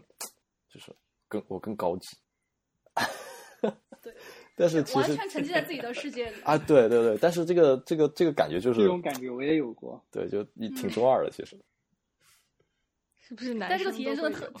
真的特别重要。为什么我没有呢？对，我也觉得为什么我没有？这是不是男生？其实你说的这，种感觉，就是相当于接近一种神性的感觉。啊，对，是有一点。就是我是我是读了那个，提高到了这个就是你如果去读，对你读那个奥奥列流的《沉思录》，他你读完之后就有这种感觉，就是对自我啊各种审视，然后你就会发现，就是自己做事情的动机和别人是不一样的。就是你如果能维持这种这种这种神性的状态，就会有这种感觉。哦，就是我我做，比如说我还虽然还是得写作业，但我并不是，就是局限在因为种种世俗的原因而 写。我有我自己的，动机。对，就是对，而是我把把控着自己的一切，这叫神神性嘛。对，就是就是那个这时候这种时候，其实你啊，我就就就再补充一点，就是那种时候，你觉得别人写作业是为了给老师交差，你写作业是为了你的未来，就是那种感觉，就是一个很简单的一个比喻，哦。但是就差不多类似这种感觉，就是你觉得你看到了一个更高级的，就是就宏图，就是好，就是还就是怎么说呢，就是一个 big 对对 picture，对这个时候在你脑子里面有，对你特别有意义感，你觉得别人就是他们就是为了写而写，超越突破了。你你就是超越了你这个这个层次，你跟别人都不一样，然后你就你这个时候就会就会产生一种哇，我特别牛逼，就这种感觉。哦，而且这个时候你会感觉到自自己很自由。虽然你在做一件事情，但是你觉得你很自由。啊，对，是的，就是我我有一种感觉，就是就算我退回来，我呃说我这件事我做的是同样的事情，或者说我这件事情做的不是很好，但是由于我有着更高级的认知，所以即使我没有做好，我也还是跟你们不一样。嗯，就是一种自我感，是吗？对，但呃就呃说起来挺中二的。呃不中，不重要。哦，我突然想到一点，就是，呃，我就是，就我有个疑问，就是你刚才在说，比如说你写作或者编程，就是你是觉得是种控制感或者有序感，呃，但是呢，如果你比如说做洗碗这种，没有什么，也可以给你带来控制感、有序感，但是就没有什么太多的成就感了，是不是？不会会会这种这种算会有会有会有有的时候会，有有的时候会会，但不是我，是是我的我的我的女朋友，她有一个，嗯她就是她一天她可能不是很开心，但是她今天只要把她那个衣柜全部整理一遍，她就会 特别开心，她觉得自己特别厉害，特别牛逼。然后他会，他甚至会在打电话的时候跟我分享这这件事情，然后向我展示他整理好的衣柜。所以其实这种成就感只是来自于自己的一种意义感或者使命感或者什么神性什么这种，跟创造性没有什么太大关系，是吗？对，它不一定是一个创造过程，就是，但它肯定是完成一件事情，并且这件事情啊、呃我觉得得完全由自己所掌握，并且觉得自己就是你自己能产生一种就是自己特别厉害的那种感觉。对，嗯，可以，可以。好想体验一下，好想体验一下学到。了一些东西。可能我觉得可能是鬼鬼神天老师说的太太高级了，就是你你你形容的简直是巅峰的不能再巅峰了，这种感觉。那证明证明鬼老师的写作确实是有有嗯呃有天分的，没有没有没有其实还好，我觉得语言我觉得跟写现出了一种巅峰。跟写作天分，我觉得可能没什么关系，就是因为我也有。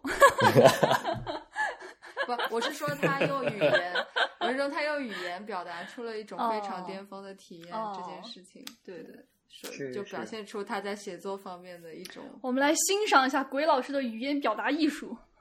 没有没有没有啊，而且关键是他他自己审视到了自己的这这一点，就是他说出来之后，我会觉得我也有过，但是我我其实是之前没有自己审视过的，啊，没有发现自己的这一点，对，这就是原原认知，嗯，很牛逼。呃，我我我我这这个人可能有点自我，经常自我意识过剩，就老思考自己为什么干某些事情的原因，对，总想给自己一个解释。哎，这个这个其实源自于我自己经常问自己一个问题，就是我我有时候晚上睡不着，我就始终会问自己一个问题，就是我为什么是我？然后基于这个问题，我就会考虑各种各样，就是我我到底在干什么这个问题。不是真的，真的就是，当你考虑我为什么是我这个问题的时候，你会感到一种就真的自己特别特殊的感觉。就你从你的眼睛里面看这个世界，而不能体验别人的身躯，为什么？然后你就会觉得哇，我好特别呀、是，明明白明白，对嗯明白这种感觉。嗯，就对。然后有的时候，哎，说一下我自己，也我也来装个逼，就是就是有的时就是有的时候，我通过自己的一种呃对于情绪的敏感的察觉力，然后还有一些就是我自己的关于心人的心理的一些理论，然后给然后能够呃在给别人沟通的时候，解决别人的一些困惑的时候，或者我觉得对他产生了一些比如说我好处的时候，我就会觉得我靠，我太牛逼了，就这种感觉。嗯哦，然后，然后其实其实我已经怎么说，很久没有这种感觉了。但是但是自从碰到了就是椰子老师之后，嗯就是他是那种问题很多的人，不，他 他是那种，完了完了完了，完了完了完了完了完了，椰子下线，啊不行不行，我们现在说椰子，西洋话老师有别的可以说的啊。然后就是我这是真的，我问题比较多。我我觉得，我觉得，呃，你的问题很多人都有，但但是但是椰子老师有一种就是特别好的对对待这种问题的态度，就是他会不断的就是他会注意到这一点，然后他会他会有意识的想要去想要去改变，而且而且他每次在在我给他说完之后，他都会夸我，你知道吗？就是就是我已经很久没有体验过这种我特别引以为傲的事情被别人夸的感觉了。那就是我我会夸被，对呀、这是 这是你的人格魅力，你知道吗？这这是你的这是你的人格魅力，你知道吗？嗯，就是呃，怎么说呢？而且而且他夸真的夸的特别真挚。你有没有发现？你们有没有发现？就是椰子老师进入了我们的亲子群之后，我们整个亲子群就开始了一种，就是大家就就开始变知道互相夸变成老师了，大家都对变成老师了，对，就是大家，我我真的觉得他进来之后，我们对于彼此，就是我们每个人的感觉都有变好。不知道，难道只有我一个人这么觉得吗？也可能是的，还有可能是的，是的，是有是有。唉，你们仔细想一想，你们不回想，你们可能都没有意识到。你也你也很会夸，对，但但是我是从椰子老师身上学到的，就是我就是过了很长一段时间，我发现我被夸这件事情给我给我造成了很大的积极影响的时候，我才意识到我夸夸我夸他夸的太少了。就虽然有的时候我能意识到他的一些好，但是我没有主动说出来。但是我现在意识到，就是真诚真挚的感激，就是你是你对你来说重要的人，真的是一件特别重要的事情。所以我对前面说这回到感恩感恩是我体系里的一个嗯东西。对，就感恩可能不是就是说你自己每天回想一下，就也是要真正的就是去感激别人，去夸别人。对对，花心花心所说的这点特别好。然后这这这又这也说回了之前的助人的问题嘛，就是你不要想别人需要什么，所有人都需要夸，都缺夸。那感觉我做了好多好事。对啊，你自己都没有意识到嗯，。现在我自我感觉很好，嘿，开心吗？开心，对啊，嗯，但是所以我们现在开始夸椰子了吗？啊，不用了，谢谢，我够了。今天我已经到了，但是我确实是没有过，就是一个是心流的问题，一个是巅峰体验的问题。可可能，既然说，既然你说我的心理问题，可能很多人都有，说不定这种问题很多人也都有。就是我总是有一种感觉，就是我没有办法把注意力集中到一件事情上，就不不是不是说。嗯，不是说我主观上不愿意，就是我会我会在某个时刻，就是所有的注意力都集中在一个事情上，但是在大部分时候，我都是脑子里同时在想很多事情的。但这也是一种能力啊，就是精油只是一种东西而已。呃，不，但是这就导致了没有办法体会到那种巅峰体验。哦，哦就是比如说鬼老师的巅峰体验是和他睡前思考我为什么是我，以及他整个人 focus 在一件事情上的那个精神力的那个强度，我觉得是有关系的。嗯，我这个那我再可能跟你，做的事情有关。比方说我，我觉得就写程序这种事情是比较，写程序弹琴是比较容易达到这种。嗯，我觉得你弹吉他的时候，有的时候也会的，只是你自己没有去这样想而已。尤其是我们在心游上说的少，我们在巅峰体验上说的太多了。由于鬼老师，就是就是 就是心就是心流这个东西，有的时候有的时候你其实是没有意识到，因为你心里面在想的事情，你你心里面经常在想的是你习惯于多线并行这一点，然后你有的时候就不会去想哦，原来我我我在这种时候我有体验心流。但我觉得你想一下，你弹吉他的时候是不是？也不是弹吉他，更更多的还是写东西的时候，哦可能会就是处于那种对对对就是整整整个人都 focus 在一件事情上的嗯感觉里面。嗯，而且说实话，这个东西确实很难得，就是对，是的，就是一个人他也不可能每天都处在中端，这也是不可能的。如果能的话，那就太牛逼了。挺累的，挺累的。嗯，鬼老师我觉得我已经很久没有了。嗯我觉得这件事是这样，就如果心流少，我觉得也我也不用特别那个啥。就是我以前听过一个故事，就是说有一个人他其实特别聪明，然后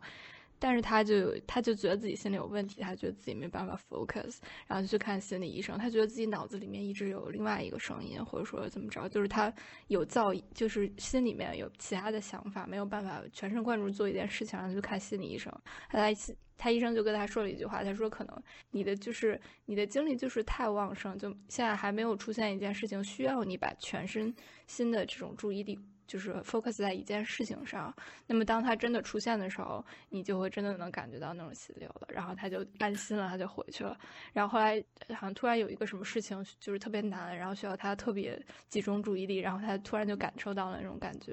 然后他就觉得哦，那这件事儿就是我。需要我全部的注意力才可以完成的事情，所以我觉得就是一种怎么讲，就是一种嗯权衡吧，就可能说椰子老椰子老感觉被夸了，感觉被夸了，对，哦，可能很爽。可能你的注意力太多了，就没有必要都放在一起这样。而且我觉，得但是如果注意力少，你就经常能体验到心流，就怎么都可以。这这这可以，这可以发明一个新的心理学概念，因为心流只是被说出来的一个概念而已。就是刚资源，哦，哦，对吧？对对啊，就是对，嗯，其实其实说不定多线并行，只是很多人没有体会到而已。对，像我就单线程生物，就没有办法同时干两件事。嗯，不过呃，说说回来的话，我觉得就是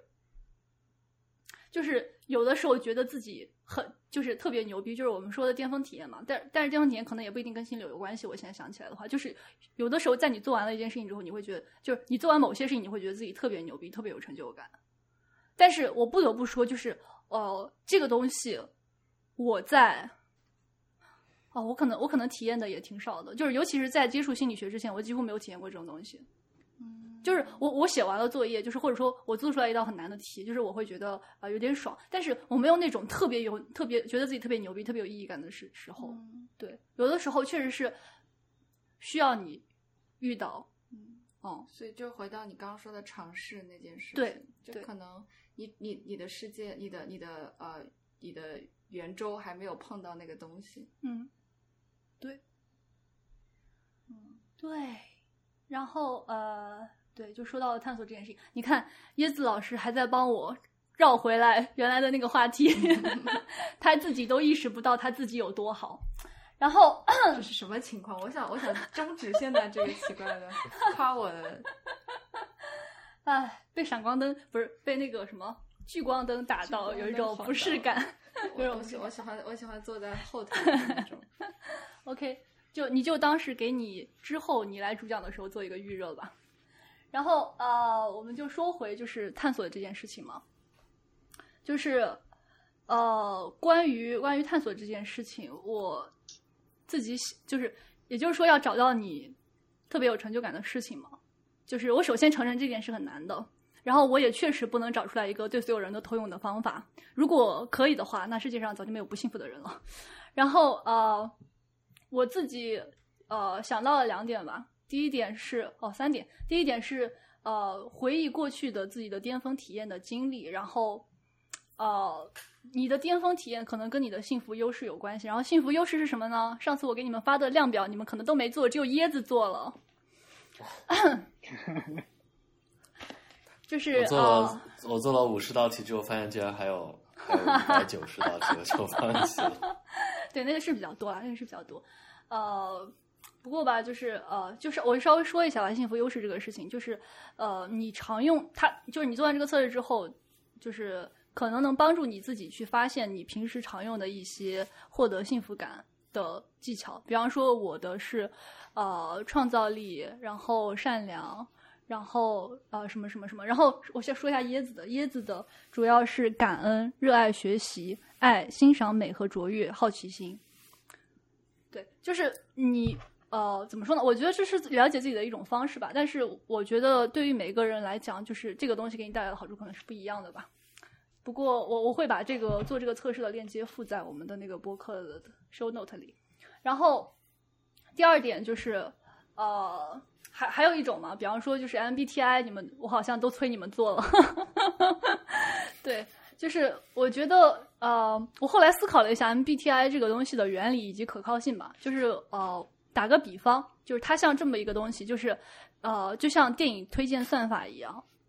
就是他给你做了很多测试，然后然后他会发现呃，他给很多人做了测试，然后他会发现有一些人就是呃。得到得到某一个测试结果会和就是他做他做什么职业这种东西相关联，所以说他他的基本原理我觉得就是这样，就是呃你做了这个你做了这个测试之后，呃如如如果说跟你呃跟你跟你测试结果相同的人在做呃在做的事情，你可能也会比较喜欢做，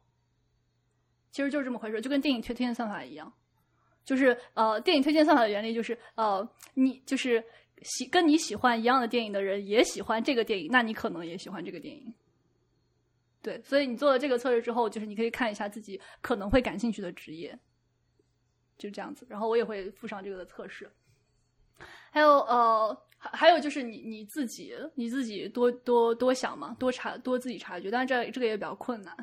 然后呃，然后第三点，我觉得呃，我是特别想说一下的，就是。我觉得大家呃真的可以有有兴趣的话，真的可以找职业咨询师聊一聊。就是我刚才提到那两个案例，就是、呃、找职业咨询师聊嘛。就是虽然费用比较贵，但我觉得还是挺值的。就是呃虽然说我们刚才看的案例里面，好像都是来访者自己在做出一些努力，包括尝试啊，然后呃转职啊这些事情，但是咨询师的作用就在于他会问出一些比较关键的问题，而且他会营造一个就是。有一个人真心愿意倾听你，和你一起面对这些问题的这种氛围，然后在这种氛围下，你能放松下来，去专注思考这些问题本身。就是为什么，不管是各种心理治疗学派，还是就是职业咨询的咨询师，都会建立这种氛围呢？就是其实这个是我觉得，我我印象中是受了人本主义学派的观点的影响。就是人本主义学派的有个代代表人物叫罗杰斯，然后他强调就是。给来访者提供无条件积极关注的环境是很重要的。就什么是无条件积极关注？翻译成人话就是，就是当你不管说什么、想什么，对面的咨询师都会认真倾听你、理解你，不对你下判断，也不加入他们的主观意见。在这种氛围下，你就可以不用伪装，真诚的面对自己的内心。我我是有体会的，对我是有体会的，因为我我我虽然没有就是参加过职业咨询，但是我我去找过心理咨询师。对，然后你你仔细想一想，你在平常的生活里面是没有这样的机会的。就是你的朋友有的时候其实并不能完全理解你的立场，然后有在你和你聊天的时候，就难免会加入一些自己的主观判断。然后你的家人有时候会无条件的 take 你的立场。哦，对，有的时候会无条件 take 你的立场，对。然后你的你的家人有的时候也会，而且就是预约职业咨询师这件事情本身，它会给你一种仪式感，就是你会感觉到自己的生活要发生一些改变了。然后再加上你花了钱，对吧？就更想让自己有所改变，好像这个钱没有白花。对，所以我觉得大家有条件有有兴趣的话，我可以去预约一下。然后我也会放预约咨询师的链接在 show note 里面。OK，啊，就只有我我说感觉好累啊就特别想问一个，就可能有点题外，但是我我真的很想问一下，就是你觉得就是心理咨询这种事情，它它真的意义上真的是有用的吗？这件事情我想的很多，因为我实在是想过当心理咨询师了。OK OK，啊，我我自己的理解是，我自己的理解是有用。啊虽然它不是那种有严谨的、严谨的呃认知论体系的那种有用，但是它是经验上的有用。嗯，这其实确实它更接近于一种怎么说哲学，一种艺术。你不要把它想成一种科学，虽然它有的时候不得不跟科学挂上一些钩。那它会不会产生一种就是，只是跟咨询师谈话的这段时间它有用，然后可能过了一段时间这个不是你想，这个肯定是有是有是有做过是有做过调查的呀。哦嗯，我我我觉得有一个点就是，比如说你抱着这样的心态，就是说可能，呃，我我做完这个咨询之后，这个事情也就结束了，嗯就就就就那可能这件事情就真的不会成功。就就比如说，这其实有点像你之前说的跟神性有关的东西，这是一个需要你打开你的直觉和知觉去体会的过程。虽然我没有体会过心理咨询师，但是我我跟白菜老师聊过天，是是真的是是是真的会有这种感觉，就是就是在这一段时间内，我跟白菜老师聊天的那种感觉，就是我以前从来没有用这种方式来看自己，就像呃拿一块镜子，然后放在你自己的面前，然后你什么都不想，然后你就看自己的那种感觉。天哪，你形容的也太好了，然后我有点受宠若惊。就是就是是是真的，就是比如说呃聊聊了一个事情之后，可能不是跟你聊的事情，只是在跟你聊的过程中，我想到了一个跟我自己的核心不自洽非常有关的事情。我会去躺在床上想这件事的时候，会觉得我自己在对着镜子看我自己，就是就是这种感觉。对，我不知道这句话能不能对对鬼老师有帮助，但是是我自己的题会。突然觉得自己更有存在的价值感了。哦，哎，我我我我我我又要说一个无关的事情。你，说说，就是就是呃前几天因为一些呃就是无关的原因，我就看了看了看了一下克里希那穆提的东西，然后包括上一期其实我其实我们也有提到克里希那穆提，对吧？就是就是我觉得他想的很多事情跟白菜老师 想的真的特别像，就是就是对他有一个 core 的核心追求是他希望人是自由的，这就跟白菜老师 core 的核心追求是希望能够帮助到人的的东西其实是比较契合的，就是就是有一点契合的那种感觉，以及以及他知觉这个世界的方式，他不会他他不会去呃他他是偏当然他是偏神秘学派，白菜老师并不是神秘学，但是白菜老师是能够呃通过知觉和直觉的方式来体会一些经验上的东西的。但是当我们这些就包括啊、包括之之前花青素老师和鬼神仙老师都有说到，就是其实国内的呃所谓的呃所谓的国内的呃呃教育模式能够呃有有有一些问题，就有有有一些问题，其实就是我们可能就是对理性的追求是不只是我想追求理性，而是甚至是理性这件事情就必然是好的，而且只有是好的，就它反面的东西就都是不好的。这样的一个印象在我们的心里。就是我我如果直面我自己的话，我会认为，就是我以前是认为情绪化是一个不好的东西。哦，我现在是认为情绪化是一个不好的东西，但我以前会觉得情绪本身是不好的东西。这个其实就和存在主义，就是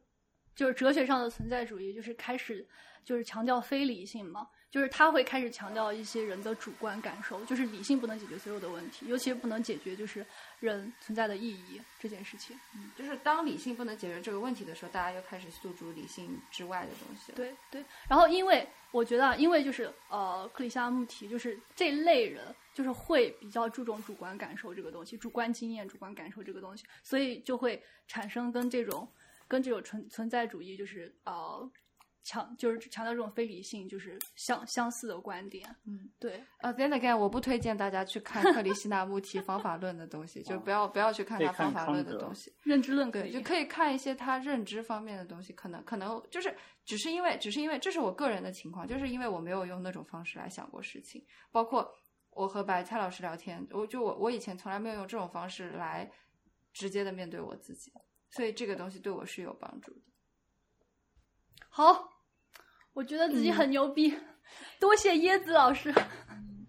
我也没有夸你，心理师，我还想说两点。有一个点是说，因为我之前看过毕淑敏的那个小说叫《女心理师》，她那里面大概会讲一些东西，就是跟真正的心理师相关的一些东西。就其中有一点很重要，就是说，其实，呃，真正就是指就是比较指专业的心理师，他希望达到的一种目的是，他不希望跟那个来访者产生任何的依赖依依恋的关系。就他其实最终的目的是需要，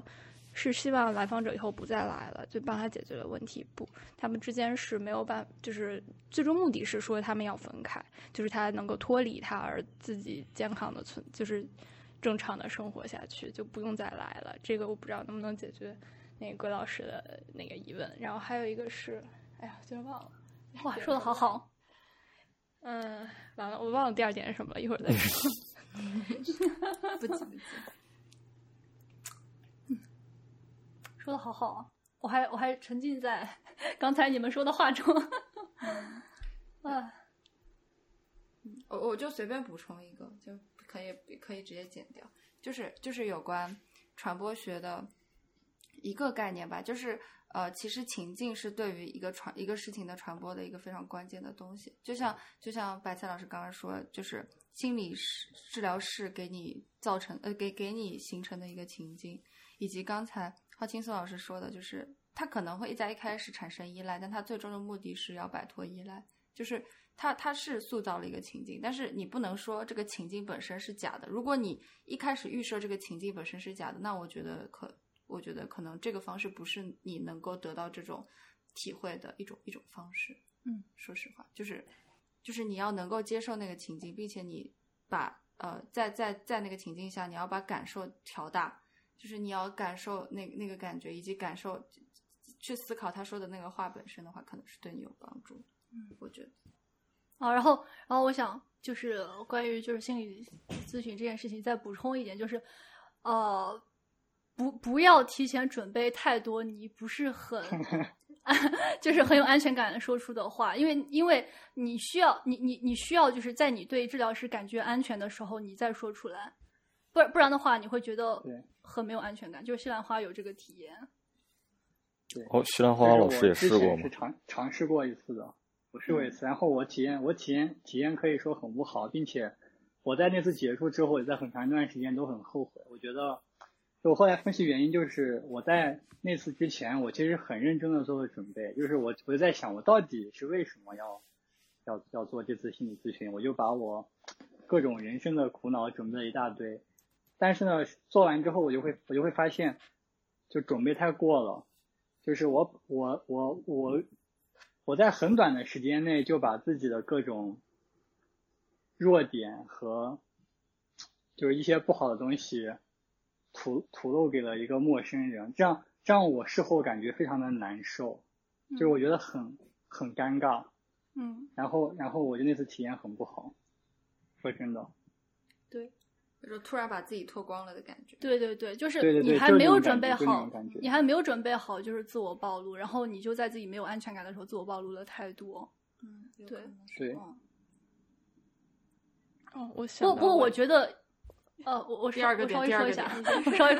我稍微说一下，就是呃，其实我觉得也跟那个心理治疗师的流派有关系，就是那那个治疗师，我我的感觉上他好像更接近于就是啊、认知流派的吧，就是他可能会更注重理性层面的东西，而没有去拖住你感性感性的那个部分。没有，我觉得他挺好的。他其实就是，我确实能体会到，就你刚才说的那一点，就是他就是他就只是在在听我说啊，他没有他没有提供任何主观的判断和和和意见，确实那样。我觉得可能多半还是我的问题，就是我不不不，我太过于那个。你听我说一下嘛，就是呃，嗯我我就问一个事情，就是他有没有说出来，就是呃，有没有说出来，就是你你自我你一下自我暴露这么多，有没有觉得不舒服？有没有提出来这个？哦，没有，他他没有，他没有。觉得他缺少共情。哦，对，哦也许他状态不好，嗯所以他更偏认知那方面。对对，也也不一定吧，可能可能有的时候，哎，心理咨询师也不是万能的嘛，有的时候也有个个人状态上的差异嘛。嗯，对。哦，让我想起来，就是反正也是那本书里他讲到，就是说，其实心理师本身，因为他也是人，所以他其实跟来访者分析这些事情的时候，他如果去共情，如果真的去进入到这种状态中的话，对于他自己本身也是一个需要非常大的能量消化的这样一个过程。所以，其实一个专业的心理咨询师，他一定时间以内能够承受的来访者是非常非常有限的。就是他可能就只能根据他的能力，只能接收个位数的来访者，甚至可能都不到五这样。所以其实而他对他来说成本也很高。对，而且而且心理咨询师自己也要接受心理咨询，对，就是他需要他的那个更厉害的人。对对对，他的那个咨询师，对，但是他太厉，个咨询师叫但如果一个特别厉害的人，他可能就没有人能帮他心理咨询了。汉尼拔，还还还还还，我的妈呀，哦 还是还是还是有的，就是这这个不仅仅是跟一个能力有关系，就是再再厉害都还是需要别人，对，有有些事情确实是自己没法就是解决。对呃，然后还想说一点，就是关于心理咨询师，就是我觉得，呃，就刚才好像白菜有提到说，其实它是一种更多是一种艺术，我觉得我还挺赞同。我自己虽然没有找过心理咨询师，但是我有关注过一些，呃，心理咨询师或者说一些心理学家的一些东西，然后甚至有看过一些什么公开课什么之类的。就我觉得，就可能同样是一个道理，就有的人他说出来，可能我就更能接受，就更能听进去一点。所以我觉得其实。呃，就有的时候专业方面的人是一个是说他自己可能本身就很适合做这件事情，一个是他有他自己的一些技巧或者说怎么样，就他能更能让你去接受一些东西。我觉得这个其实还是有一定帮助的。如果就是你真的不太愿意去暴露自己给一个陌生人，其实我觉得有时候看一点那种。呃，他们公开出来材料，我觉得也是有帮助的。就我其实有买过一些什么叫什么，就是音频课啊什么的，我觉得还挺有效，就是可以开导一下自己，就是因为你在呃了解他的一些呃理论或者说是方法的过程中，你自己去回想你自己，也能得到一些启发。我觉得是一个不错的入门的方式，而且这个成本也挺低的。然后还有一点什么啊？我现在又忘了，我先聊一会儿。哦，就是我我们可以在 show note 里面就是写上就是你推荐的这些资料，可以，嗯不错，嗯不错。哦，对，还有就是那个就是感性的问题，就我觉得可能，呃，很多人都比较在意理性，所以理性它确实是一个可能比较容易说服别人的一个人，但其实所有人都是感性动物，我觉得不应该忽略这一个层面，而且其实很很大程度上来说，人不是靠着理性活着，是靠着感性活着的。就你虽然你是理性，但是你也要说服你的感性，所以还是要拥抱这一点，就是你要接受说。嗯，是一个有感性的人，虽然感性他可能不理智，但是你得学会去接受他，你得先接受他，你才能说让他什么驯服他什么之类的。嗯说的好，嗯，然后我我昨天呃我要说这件事，说就是我昨天跟一个人聊天，就是一个男生，然后他就他就表现出来的那种感觉就是，呃，他觉得就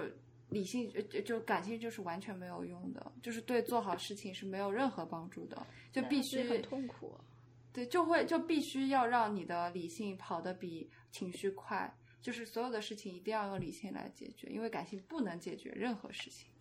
就是就他就是这种观点，就是非常非常坚决的这样的观点。所以所以我在想，这可能是不是也有呃，就是因为因为他会一直提男生和女生的差别嘛，所以这个事情是不是也是跟男生女生的差别有关系？就他说他从来没有他从来没有见过哪个女生是理性呃完全理性的，他从来没有见过哪个男生是完全不理性的，就是这样。我觉得男女是有差异的，肯定是有差异，但是也没有那么，但是也没有那么大。嗯，但是你要想男所谓的男生女生，其实有分别各有三十五亿人以上。是啊，是啊，是啊，就是够大。是是，就是就是我我的感觉就是说，就比如说从心理医生这里获得一些东西的的速度或者是程度上，可能女生会比男生更加轻松一点。或许对男呃可能更轻松一点，但是或许对男生的好处会更多。嗯，因为女生其实本来在日常生活中就就会对就有，但男性就在这方面就特别少。开发出来一个新的功能，所以所以所以是的是的，我之类的。是的，因为我去看过那个就是网约心理咨询师的几个公众号，还有那个 app 嘛，然后我感觉我我看了一下，我我感觉就是说可能就是要要需要几几节课。虽然感觉有点，虽然感觉有点贵了，就需要几节课，或者需要一个熟悉自己心理师的时间，可能会让你的安全感更容易放下来。嗯，就是你也是要培养默契的。对对对，对，嗯，毕竟不是每个人都。关键是等你熟熟悉了之后，估计都花了不少钱哦。对，啊，是是，我就在想这个成本的事情。好，我们现在来说一下，我们自己可以做哪些事情。好，收回来，说回来。OK，说回来的话。呃，就是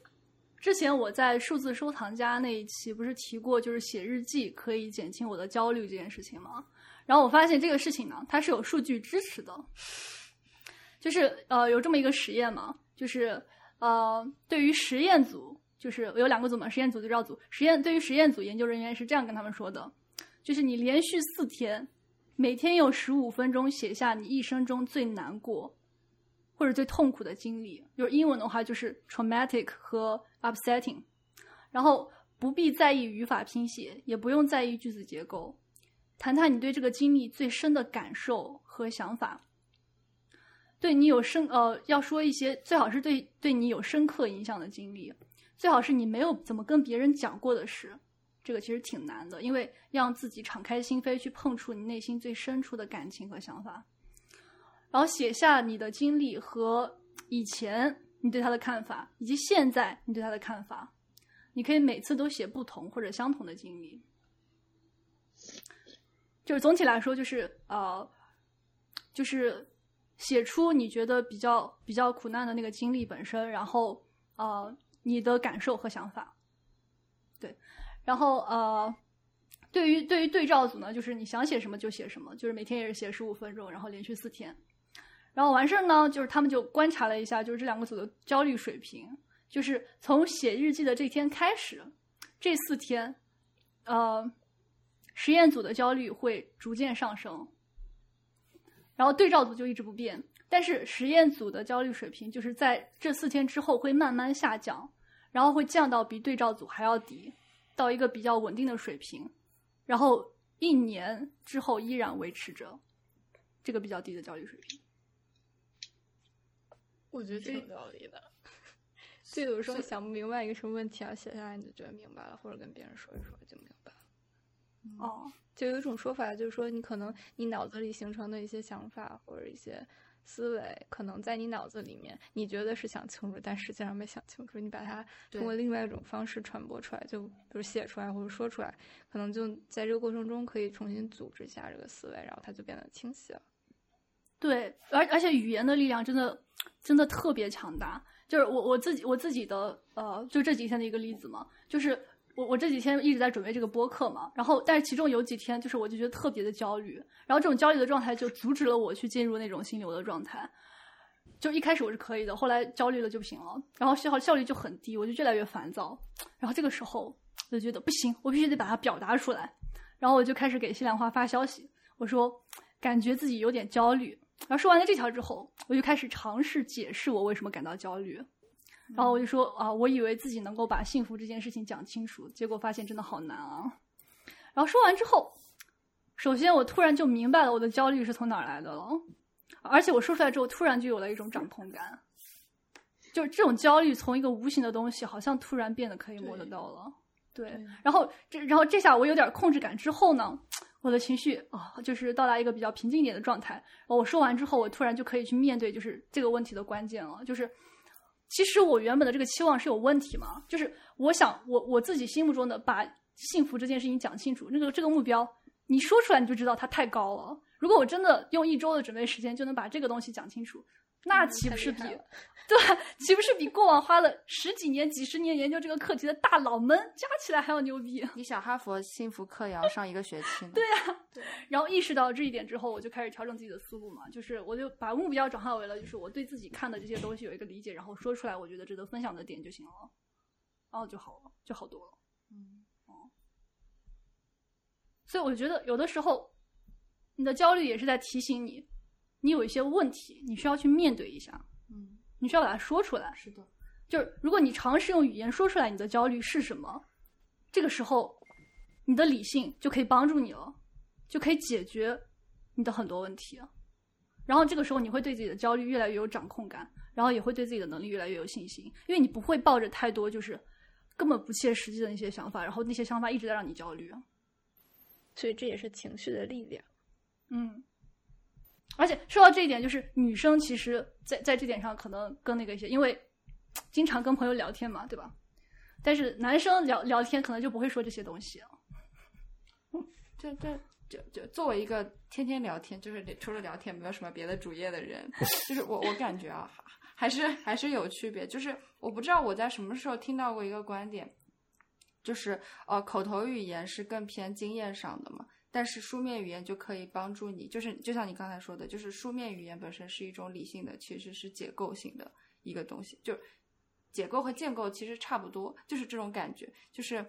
哦。就如果你把它写下来的话，它它对你的呃使用理性，或者说使用一种更加有条理的方式来面对，或者是更加直接的面对，其实是有更好的帮助。嗯嗯，而且它会比比比聊天会更有帮助。对，因为我们的记忆力和注意力都是有限的嘛，你写下来之后，你随时可以去看你上一句写的什么，你就不会忘掉。对，而且而且我在写东西的时候会忍不住想要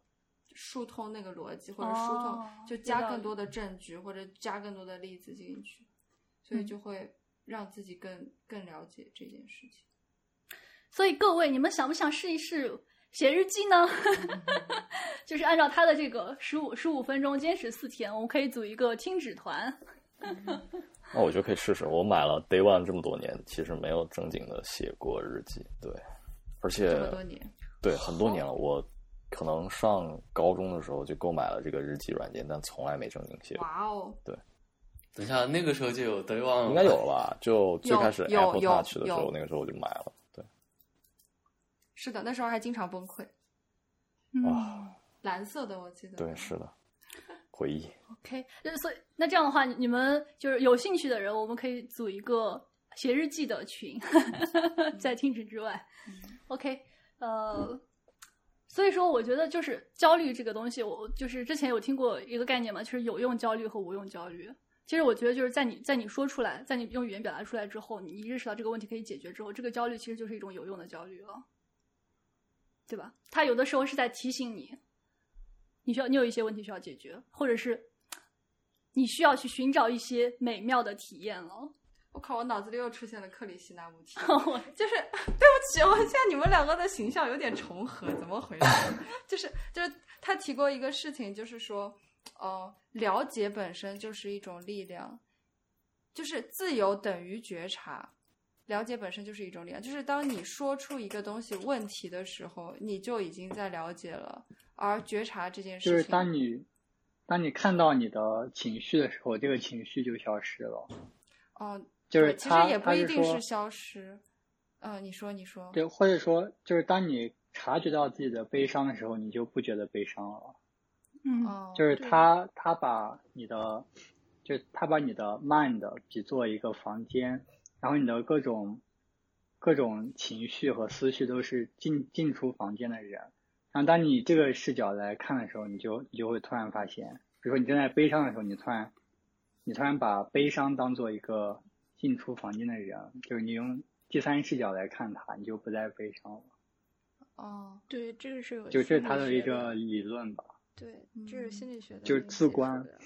嗯，但但但我想说的其实另外一个事情，但但这个这个也是一个是情绪嘛，还有一个就是就是问题，就是呃哦，你内心里面有一个问题，然后你你怎么样去呃，就是你你不要光想着解决它，而是说你要去了解这个问题本身。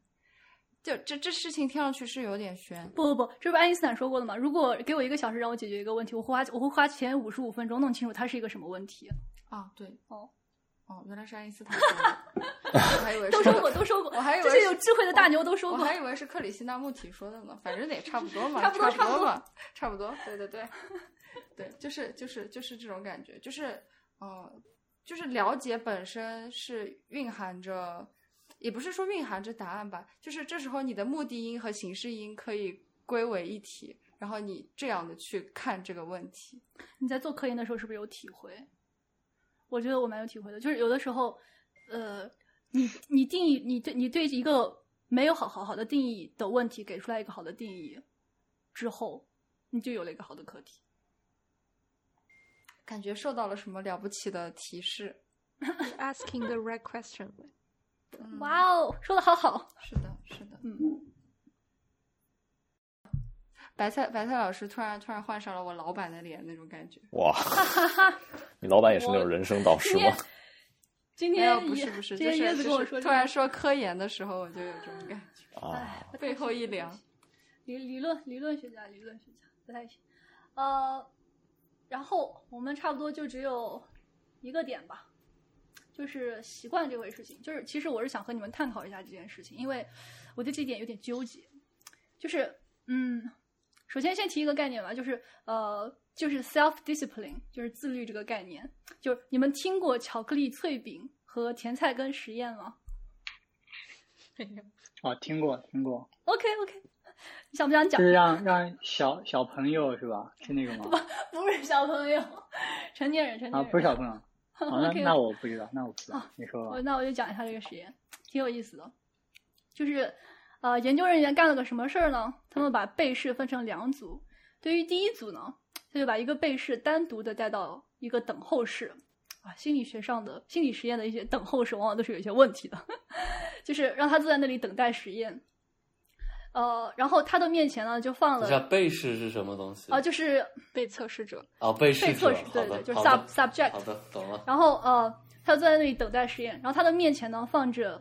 一碗刚刚烤好的巧克力脆饼，就是那种新鲜出炉还散发着香气的那种。然后那个实验人员就走了，走的时候说了一句：“如果你不介意的话，能不能不要碰那那一碗巧克力脆饼？那是为下一个实验准备的。”好吧，那这个人只能说，然后咽着口水在那里坐了十分钟，然后实验人员回来了，带他，然后就去带他参加所谓的测试。然后这个测试呢非常难，几乎是不可能完成的。然后呢，研究者关心的事情是什么？就是这个人在放弃这个很难的测试之前会坚持多久？呃，这个是实验组嘛。然后对于对照组呢，他们就是把那个碗里的东西换成了甜菜根。OK，然后实验结束之后，他们分析了一下数据，就是看哪一个组在所谓的这个测验里待坚持的时间更长。你们猜是哪个组？我明白了就意志力甜菜根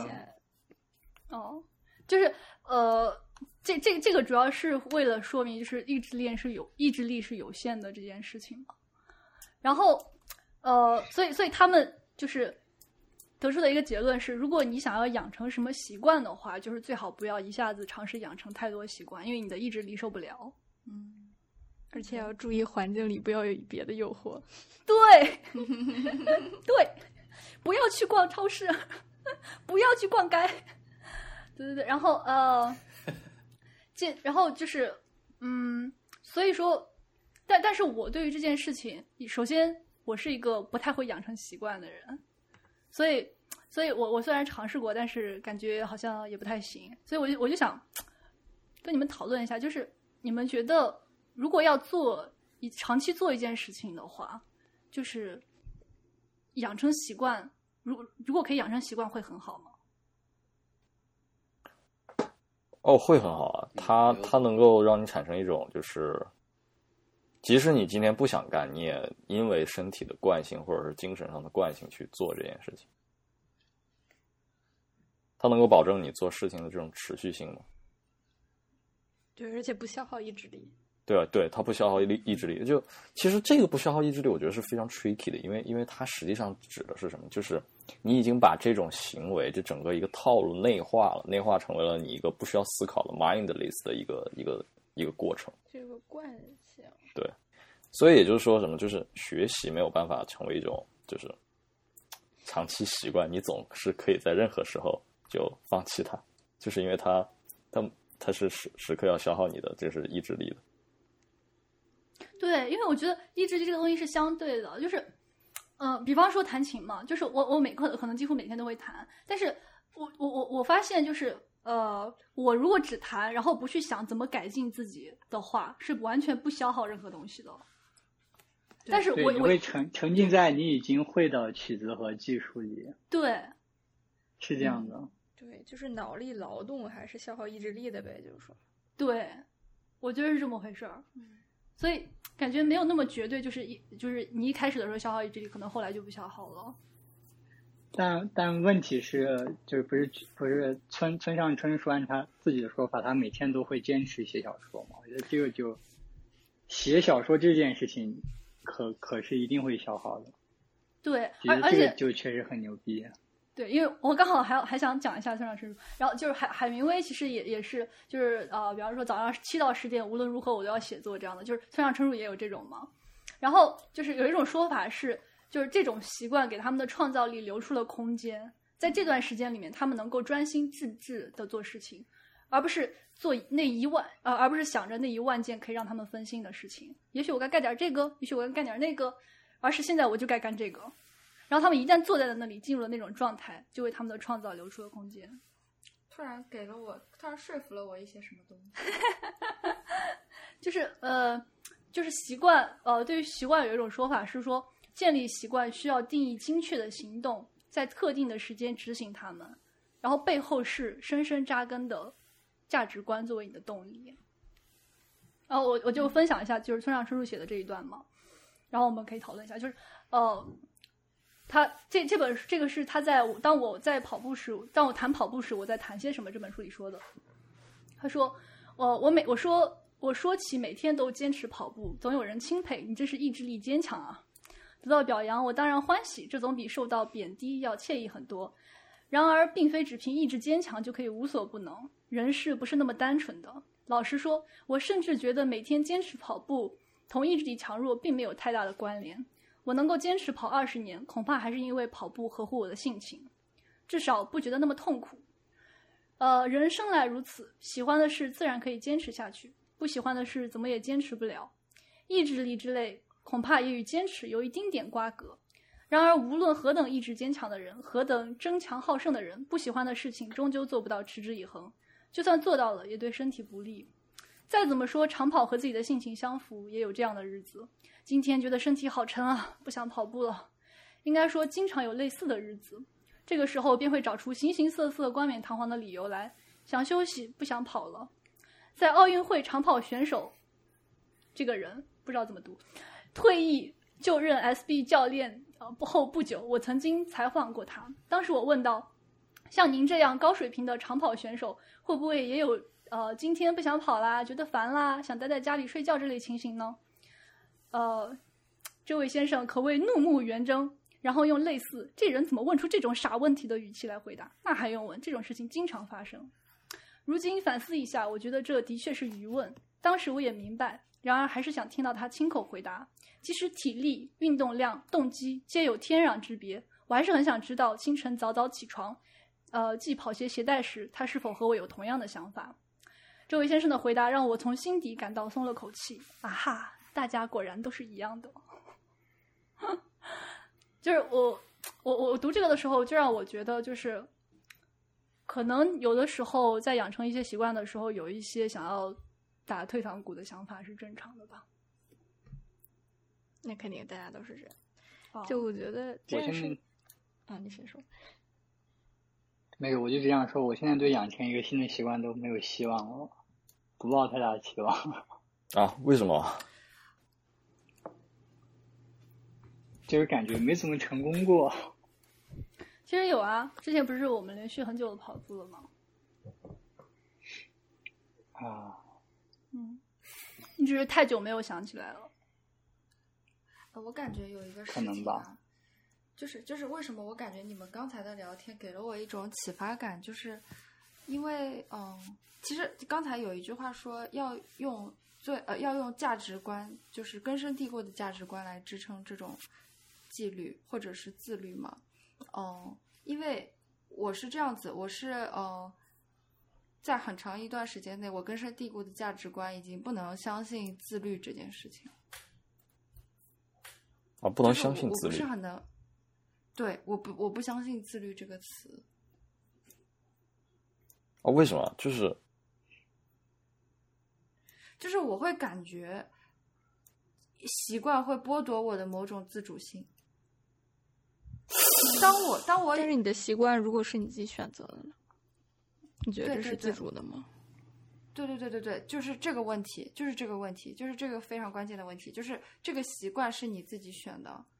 但是进入这个习惯以后，我会觉得说这是不是会可能会剥夺这个自主性？就是这这其实是给我很有可能是我自己给我自己不形成习惯的一个懒惰的一个理由啦。也不是懒惰，就是它是有一种心理阻力的，因为你可能会担心它影响了你的创造性。对我就是我就是会会有这种想法，所以就导致我我不相信自律了。但是当你们刚才说就是意志力是有限的时候，然后我我我又突然有一点兴趣了。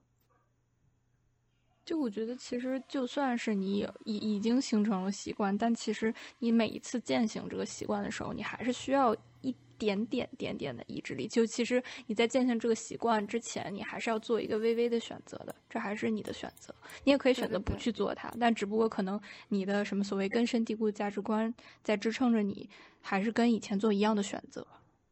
嗯，因为你还是你。对，就很好。就是就是刚才说，就是村上春树说长跑这事儿嘛，就是其实大家都会质疑自己的这个坚持嘛。但是你的价值观还是在支撑你做出那个好，就是做出那个我去做这件事的选择。对，对，就是价值观相符，这个真的很重要。就是真的要是你觉得真的对你来说很有意义的事情，你才真的有可能会去坚持它。嗯，就如果如果只是因为，比方说，呃，因为就是呃，可能别人因为就是长就是长期跑步获得了好身材，然后所以呃，就是我心里很焦虑，我必须也变成那样子的话，对，所以我我我我，所以我觉得我我最近有个问题，就是我我把我我把自己拉在这个这种观点的反面，就是我 detest 任何这种事情，就是我感觉是一个时期的关系，但是我在想我要怎么走出去这一点，因为我在很长一段时间是一个自律的人，就是呃呃也不算很长吧，就是有有有半有那么半年的时间，我早上六点钟起床，健身房跑步，回来洗澡，学一个小时法语，去上课，然后中午吃什么，就是非常固定的一个路线，也不是固定的路线吧，就是我知道我去哪吃什么，就在早上的时候会想好，下午上课，回来呃读书，读完书游泳，游完泳洗澡，洗完澡睡觉，十一点以前，坚持了半年以上。在那之后的某一天，我就发现这个事情，这个事情到底是不是我？我对我对我对这件事情产生了一个质疑，以及另外一点就是法语的考试考完了，好像这件事情就就就好像有一个终点了，然后支撑你那个信念就没有了呗，就是你对价对值观动摇了。哎，真的，你说这个我特别有感触。就是我，我自从我自从我们不上课之后，我就我就我就少了很多支撑我做一些事情的那种信念。是的，是的，就好像好像你的时间表里面没有一个别人给你的东西之后，你好像就你好像就不会支撑这个了。然后这个时候我就开始怀疑自己，说我怎么自律性这么差？然后又在想，自律到底是不是我自己？然后就是，所以说人能使用的自由是有限的，有的时候你反而需要一些限制来限制你自己。那我就非常非常反感这件事情。哦，对我会我会觉得这件事情反而是我自己承认我自己不行。所有人都不行。就是在前前两年我们还上课的时候，但那段时间肯定也有也有也有比较贪玩的时候。但是我现在回想起来，总体会觉得那段时间是我是我一个很努力的时时期。但自从不上课之后，我怎么回想都觉得我生活很水，就有这种可能。是那时候的目标比较明确，而且简单。嗯，而且是，对，就是某种重复性的，就是这个体系它本身是重复过很多次了，然后这个体系就给你一种就是好像很合理的那种感觉，对对对，就是在那个哈佛幸福课里面，就是他 T A L 他他的名字，呃，他也提到自己的经历嘛，就是他之前就一直训练自己呃打球嘛，然后打完，但是呃。但是打完比快要打完比赛的那个时候，他就会想啊，天哪，我终于可以安心学习了，就可以不用打比赛了。结果发现，就是他他不用为打比赛做准备，不用每天去运动的时候，他的效率就比较低，就哦，哦我觉得这件事是这样，就你任何一个行为背后，可能都有一个，都需要一个高价值感的这样一个目标去支撑。但是这个目标的选择，可能，呃，有可能它是有那种阶段性的。但是如果你想一直持续那种所谓自律也好，或者你觉得特别积极向上的一种状态的话，你肯定是要找一个怎么讲，就是可持续性的目标，就是所谓的愿景。就是它可能永远都没有办法完全达到，但是你可以，呃，永远朝着它迈，就更迈进一步。但可能这很难，我觉得可能有人就没有这种，那你就可以设定一个一个阶段性的目标。嗯哎，突然想到一件事情，我好像也算是我坚持到现在的一个习惯，就是我不会晚起，嗯，几乎不会，这个太牛逼了，好吧，我太羡慕了。我几乎不会，就是我现在就在被你带，你知道吗？我几乎不会在九点钟以后起床，然后九点已经算挺晚的了，说实话，对不起。我其实没有懂，我们还可以聊一期睡眠。是椰椰子老啊师在在在我我的问法语题吗？在对，就是法语考试之后，你就相当于，其实你的习惯里面就是只有法语那一个小时的时间被抽离掉了，对吧？就是就是当那个事情整个崩塌的时候，呃不不是整个崩塌，就是当那个事情少了的时候，我感觉好像什么东西整个崩塌了，对，就是你没有办法而且而且其他东西换进来，是吗？而且刚好是我的生活环境又整个都换掉了。哦哦，那这个不一样，哦对，那这个不一对样，那这就是整个结构性就彻底就 crash 了，对，这个是没有办法对，。所以所以对，所以所以我我我我现在到现在还会有那种感觉，就是我如果我以后想要选我能够选择我要住的地方的话，我一定要选择我一个一个我楼下就有游泳池的地方，就是不能有很多不能有很多别人在里面的一个地方，这对我来说是很重要的东西。就是你在做这件事情需要消耗很多意志力，你就要把环境清空，不能让任何其他的东西侵侵占这个意志力，要不然可能你就没办法做这个选择，你就想到那些困难你就放弃了。是的，哎，突然发现，我甚至想过我是不是讨厌人类，就是我不喜欢有很多人看着我做任何事情，就是这种感觉。哎，这个有的时候也会有。突然想起来，以前每天学游泳的那段时间，确实，嗯，嗯，感觉很。但这是不是也是就是一个，就是这些东西对我们来说都是短时间性的，而像比如说村上写一辈就是写了几十年的书，这这是一个非常长的嗯流程，嗯就是呃，就很多作家都有嘛，就有一个可能大家现在已经没有觉得他很厉害的人，就是丹布朗嘛，就是他，就是其实说过，就是嗯、他他有过一个写作课，然后他去教那些其他想要写作的人说，呃，怎么去写作的时候，他其实他那个课可能卖好好多钱，但是他其实最核心的只有一句话，就是 protect the process，就是他是每天早凌晨四点到六点的时候，坐在他的办公桌前，然后什么都不想，然后开始写作。对，然后然后我我我为什么会知道这件事情是呃，啊，这不重要，但是就是那是一个直播课嘛，所以就是有人提问，然后他回答的一个一个这样的情况，然后就是有很多人反馈，就是说他们做了这件事，并且哦、真的写出了很多自己喜欢的东西，就是哪怕不是呃什么很厉害的小说，或者是可以发表的东西，但是他他们真的写出了很多东西，而且他们分享的很多东西都很有意思，就比如说是呃到这个时间，或者是到这个这个每天的这个时间，或者是到每天的一个什么状态的时候，我必须要写作的时候，我可能在洗衣房里，但这时候我就会拿出一个本子来，然后开始写作。然后，然后丹布朗就说：“对，确实在他自己身上也发生过这个事情，就是每天到四点到六点的时候，有有一天他没有住在自己家里，他住在他呃妻子的爸妈家里的时候，就整个环境都很吵。然后他，但他必须要找到那个点到了，他必须要开始写作。然后他就到了洗洗衣房，然后坐在一堆呃就是床单上，然后把电脑搁在那个洗衣机空通空通的那个箱子上，然后他开始写作，就是就是这样的一个事情。嗯就是其实其实我只是享受听他描述这件事情的过程中，我我享受说他找到那种自律的自律本身当中的那种自我性的那种感觉。就有一种安定感。你已经 set 好了，你做这件事情。嗯嗯对，而且我其实相信人是有生物钟的，就如果你在一天中的这个时间一直干这件事情，它就会形成一个习惯，然后到这个点儿，然后它就自动进入了这种状态，似乎是。就我相信人体本身也是有这种惯性的，就是物质层面上来讲的话，不只是精神层面，就可能精神层面也需要你做一个小小的选择，就是可能是有的。对，而且我觉得还有一点就是说，嗯，与其说是这种惯性，就比如说就是，嗯，这个习惯可能只是一个开始，就是，嗯、可能如果你想说我每天要花什么几个小时做一个什么事儿，你觉得这个意志力成本太高了，你可以其实就设定这个时间，我就开始，我哪怕就只开始十分钟，然后你开始十分钟以后，你会发现就很容易，接下来就进行下去了。所以它可能只是提供了一个开始的这样一个契机，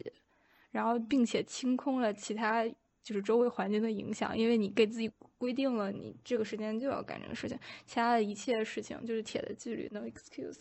就是其他的任何事情都不能影响它开始，那么它自然而然就开始了。就花青素它排除了的自我技术那个啥，但就是没办法，就是理理论非常强，实践就不行完全 就听过很多道理，依旧过不好这一生，就这样。嗯，我觉得花心素说的这一点我还是有感觉的，就是就是经常弹琴的那段时间，然后有一天晚上没有弹，我就会觉得少了点什么。对，就很不是适应是。的，是的。但我还是在意价值观那部分，就是因为弹琴就是你你你你很喜欢的事情，以及嗯你在你对，价值观确实是特别重要的事嗯情。这个是背后支撑一切行为的那个。我感觉我还要多找找。嗯，对，然后然后就让我想到了就是运动这件事情嘛，就是幸幸福课里面有讲，就是有做研究过，就是如果你每一周可以有三三四次，就是有大概十五到三十分钟的有氧运动的话，其实也会有利于你维持一个比较好的情绪状态。啊，是的，嗯，我我我感觉，嗯，你说，啊，我其实刚才想说，就是可能那个就是，哎呀，就是就我觉得法语那个事情，就是能椰子之所以能够啊，对椰子说法就学法语那个事情之所以能进行那么久，其实我觉得有点像是倒推的过程。就可能你觉得那段时间我要考这个试，那么我要考这个试，我就要学习，我要学习，我要保持一个很很好的身体状态，那我就要锻炼，就要早起，要这那，所以就养成了。就就是后续的一系列的健康的一些生活习惯和环境，就是就是习惯，就是就那时候我其实没有想太多主体性的事情，然后就就是就是因为一一系列乱七八糟的事情，就是引引导导向了法语这条路，然后我就觉得哦，这个东西好像是有意义的，然后就去做了，就是没有想太多我自己到底想要什么东西，嗯，这种感觉只是猜满菜的推到那里，然后在那之后的，在那半年之后就没有那个 time 也没有那个 tide 了，就好像没有任何东西可以支撑我走下去，因为我的主体性好像不在那里，就是就是我好像没有找到我的主体性坚持在那里的原因，就是就是我觉得还挺正常。我觉得我现在也没有找到，是的，是的。而且我觉得像像这这种东西，你会我你会坚持，其实也跟你每天其实有一个反馈有关系。你每天的都能从这个东西里面得到一点好的感觉，嗯，啊，对，然后然后当你不做了之后，你会觉得，就一下有一种就感觉对对自己有一种否定。哦，是是的，是的，对，而且而且会可能会有一种脱颖的感觉。对，而且你像你像椰子老师那种是有一个考试的这么一个时间表的，他每天要干的事情就很确定。对，他必须得这样，就没有别的选择，这是给自己一个理由。我觉得对，有的时候就是我我我是一直感觉，就是你无论是养成习惯还是什么这些事情，它就是类似于你如果想它，它在你脑子里就是混沌的，但是你开始做它或者把它写下来，做了分析之后或者讲出来之后，它就它就变得确定了。它变成确定了之后，你才能真正意识到你该如何执行它。就我们可能总会考虑去做什么什么事情，干什么什么事情，但是实际上我们就是考虑完这个事情之后，由于没有落到纸面，或者没有跟别人讲过，又或者没有写下来，对不对？就是它就不会真的转化为我们的行动。鬼老师的自我技术，就因为我我我有我有我有很严重的拖延症问题，就是我到现在都没有解决这个问题。我没有啊、我懂各种各样的道理，然后使用了各种各样的工具，但是我依然没有解决这个问题。就我后来、啊后来意识到，就是其实它主要原因是因为我总是把很多事情就是很混沌的放在脑子里面。嗯，是的，我没有把它跟我要干什么事情直接联系起来。就我知道我有这么个目标，但是我为了这个目标我要干什么，我一般就不会再想到这一步上面去。就是潜意识里我没有这个，对对对，没没有这种没有这种没有这种自然而然的这么一个一个过程。对肯定不自然而然嘛。你具体化，你你要想怎么把它具体化，然后把它写下来，这很消耗精力的。对，而且很多时候实际上就是自己没办法知道到底该怎么该该怎么就是去达成这个路径，而且这个其实就会回回到我们最开始最最开始的时候说的那句话，就是我知道我跟一个特别厉害的人有差距，对吧？但我为我我我我我除了沮丧之外，为什么我没有产生一种动力？就是因为我不知道 该怎么变得跟他一样厉害。这种嗯。这种不知道，不是说我不知道该怎么努力，就是说你看到一个人很厉害，你知道你该学习，对不对？但是问题就在于你不知道你花多少时间能完成这件事情，然后嗯，当你花就是非常非常多倍的时时间去完成这件事情的时候，等到那个时候，你不知道是否值得，所以你就没有办法制定这个计划，然后你就你就被卡在那儿了，你就变成了一种单纯的就是羡慕。但是你这样说出来之后，会不会有可能你能想到一些解决方法呢？他他现在想到的就是写出来，对，我想到就是写出来，但是写出来就是也没有办法完全解决这个问题，反正到现在就是很很困扰我自己，就很困扰。对我，我经常会看到一些非常困难的事情，然后我想去完成，但也就就是到想这一步就没有了，因为我不知道该怎么把把它转化成一个计划，而且啊就是做减法也是一件很难的事情。对，而且而且就是我跟我我我父亲嘛，就经常讨论这种我应该去怎么完成一个目标的事情。就是我会发现他给我的建议我没有办法采纳，然后我们两个都没有办法达到，就是写出一个到底该怎么做的这么一个计划，因为我们总会怀疑这个计划的可实现性，然后他也没办法落实到说你今天做多少道多少道题这么一个程度上。嗯，嗯，这就是他难的地方所以就感觉读读高中的时候好开心。啊！是啊，是啊，是啊。对对对，是的，他很确定，就他充满了确定感。就有时候你想努力的东西，就是一种很很很玄的玄学的东西，就是我今天要多交朋友，你这怎么整，对不对？嗯，那就可能我只能今天好好 take 做科 baby 研 step 了。对，就是像，然后像做科研这种事情也是也是非常非常抽象的东西，就是你根本不知道你会遇到什么困难，你也没办法定量的说我今天做多少。对啊，我要一个 idea，这个东西 要屁，但是你可以规定时间说脏话。嗯，对你规定时间，对吧？但是那个规定时间你不代表你就能有进度，然后你没有进度，实际上就恶化了你的那种感觉。对，对，就是你没有及时反馈嘛，你就需要你的想象力。我今天其实是有进度的，就是我现在即使即使没有进度，也是做科研本来就是有一段没有进度的那个时候，然后你才能 get 到有进度的那个时候。对你，要这样想啊。不，但这个就就是这是两两种不同的思想，就是第一种是我就是我我原谅我自己每天没有进度，然后我就反正就灵感哪天来了我就往下推，对不对？然后还有另外一种一种人的做法，就是我是这两天在推特上看到有有一个呃 PhD 他那应该不是 PhD 他应该是博士后啊、呃分享他的一个一个平时经历，就是他不管今天他那个想法再狗屎，就做出来东西再烂，他最后也要把它先做出来。就是我今天花两个小时，我最终有个东西，虽然它是一坨就是很很屎的东西，但我就是有东西，我能跟别人讲。所以就是回到那个成就感的问题，就是有些人通过做，哪怕是做出一个 shitty idea，也是要做完一个 idea 的方式来来来获得成就感。这其实如果说这个东西最后确实是 shitty 的，其实跟你洗个碗获得的成就感，其实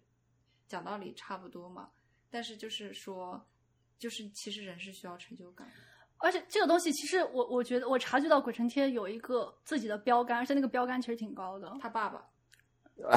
也有他他俩都有吧，对吧？就是呃，这其实有一种完美主义在里面。对，是是，然后，然后这种，然后其实你的完美主义可以更现实一点，就是你对于一件事情的建模，应该不是说就是你不能马上做到，就就意味着你不行，而是就是这件事情本来就是要经过很多次的跌跌撞撞才有可能达到的。对对是但是你解目标吧，学会就是接受这样一种跌跌撞撞的时候。